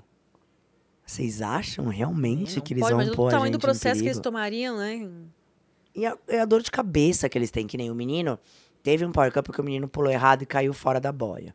Gente, o trabalho e a dor de cabeça que eles têm de tirar de lá, de levar pro hospital, pra fazer cirurgia, pra fazer não sei o quê. Eu sei porque eu tive dor de dente, eu sei a função que foi por conta de um canal que eu tive lá dentro, entendeu? Então foi muito legal, porque as provas são incríveis e eu adoro isso. Tanto que, tipo, a gente, aquela prova que a gente, a primeira prova que a gente subiu a 50 metros, eu queria me jogar da plataforma, e eles ficavam, para, Aritana, a gente tá descendo a plataforma. E eu falava, deixa eu me jogar, mano. Aí eles, não pode, Aritana. Eu falava, e se eu tivesse caído? Se eu tivesse caído, opa, se eu cair aqui, eu caí. Aí eles falavam, para, Aritana. Entendeu? E o problema é que são várias pessoas que eu conheço, porque eu trabalhei com produção a vida inteira. Ah, eu né, queria te gente? ver no BBB, eu acho que ia ser. Eu tô tentando. Eu acho Entendeu? E eu já descobri que meio eles sabem quem eu sou, porque eles já soltaram duas reportagens no G1 falando profissão reality. E desculpa, vocês vão falar de profissão reality, vocês não vão falar do Bill. Legal, o cara tá indo pro quarto agora no Bake Off. Filha da puta, tá me alcançando. Preciso- Mas, gente, mas no eu BBB ele saiu, foi o primeiro a sair no BBB, né? É, então tem que botar eu, porque antes de mim ninguém fazia tanto reality. A Gretchen. Mas é porque a Gretchen tem o The Gretches, a Gretchen tem uma outra pegada, né? Anos luz aí e tal. Fazendo... Ah, não, eu, eu voto. Eu voto a, a Aritana no BBB. Eu acho que ela vai. Eu acho que o problema é maior meu no BBB que a galera acha, não é eu vim da Record, porque eu vou me inscrever e vou de ficha de inscrição. É talvez o meu sobrenome. Não sei se eles estão. Ah, mas hoje em dia eu acho que. isso. Será que ainda tem BA? Acho que. Eu não sei se eles têm cacife pra aguentar, entendeu? Ainda mais do jeito que eu falo. Ah, Globo, é coisas. verdade. Entendeu? Só que é bem isso. Eles, ultimamente eles estão querendo like, né, amor? Então, se estão querendo biscoito, eu dou. Inclusive, hoje tem eliminação, hein? Mas tem iluminação, que eu tô com dó, né, do vídeo. É, Vini Tadinho já. Ele é mó chato mesmo, mas é Ai, que gente, coitado. mas eu acho que estão pegando muito pesado com ele. Não é que Ah, tão brigada, é isso. Eu vou, eu vou dar defesa aqui a minha opinião, tá, gente? Pode cair aí, Twitter, vai com fé. Dá like pra mim que eu adoro. É, eu gostava dele no começo. Porque no começo eu acreditava que ele era engraçado. Gente, agora você vê que é nítido que é um personagem aquilo. Porque você vê que ele se perde no personagem. Que isso é uma coisa que a galera a gente vê muito no reality depois de um mês. E essa historinha dele, porque eu durmo, né, gente? Mamãe velha, que acorda às 6 horas da manhã, eu, eu tenho pay-per-view, então eu vejo de tarde ou eu vejo por aqui. É, E essa historinha dele com, com, com o bigodinho lá, gente? Que O que é isso? É um joguinho pra eles se segurarem lá dentro? Não, vi toda hora eles barrando as coisas, fingindo que tá certo. Ah, não, ai, bate, só bate com a cabeça na parede no ao vivo. E ele. Não, e as histórias que ele inventa, do tipo que nem aquela que ele queria convencer não sei quem que tinha que levar não sei quem pro cinema do líder, porque a pessoa não tinha ido ainda. Ah, da Tipo, Gessilane. É foda-se, amor. Eu levo quem eu quero. Não, tipo.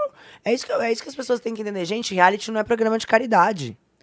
Ah, eu gostava muito da Jade, viu? Confesso que. Mas também ela tá fazendo maior A sucesso agora que Jade. saiu, é, né? mas ela já sabia disso. A Jade, ela não soube jogar. Eu acho que se ela tivesse, que a gente tava falando naquela hora, se ela tivesse jogado o jogo de explicar pro público o que ela tá jogando, que foi o que o Rafa fez, o Rafa ganhou a Fazenda. Eu no Power eu acho que o Couple, eu público fui até pra sabia que final. ela tava jogando, mas O ela Power jogou eu pra errado final, de, não tipo- Ela jogou errado. De perseguir o cara. Exatamente, Entendeu? A treta é assim, que o cara errou. Arthur- Exatamente, o cara errou porque ele traiu a mulher. Gente, a única pessoa que pode julgar ele é a Mayara Card. O Brasil não vai julgar ele. Tanto que eu adorava que no começo do Big Brother era o quê? Tipo, se a Mayara perdoou 16, por que, que o Brasil não pode perdoar 17? Ai, Vários agora a gente tá né? entendendo por quê. E aí agora eu tava vendo ontem. Nossa, que todo mundo se juntou contra ele, que o cara tá sozinho na casa e que de novo eles estão batendo na tecla, que ontem no jogo da Discord eles vieram falar. Vai, eles transformaram ele num mártir.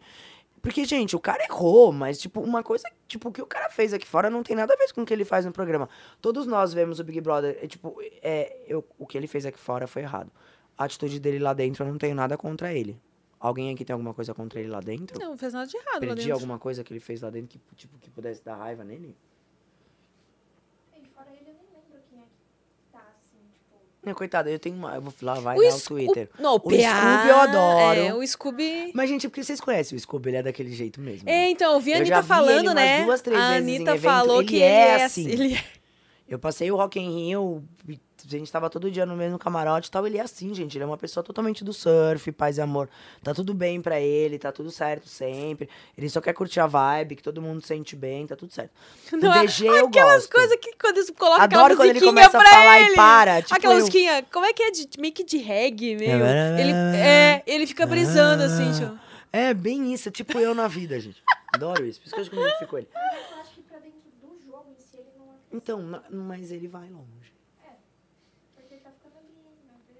PA também vai longe. viu? PA também vai longe. Aí o DG, eu gosto dele também. Apesar de que ele dá umas. Realmente esse Hum. BBB tá sendo dos, ah, do Dos camarote. porque, gente, Camarote. eu, olha, é até feio eu falar isso, mas eu, eu, tipo assim, camarote eu sei falar o nome de todo mundo.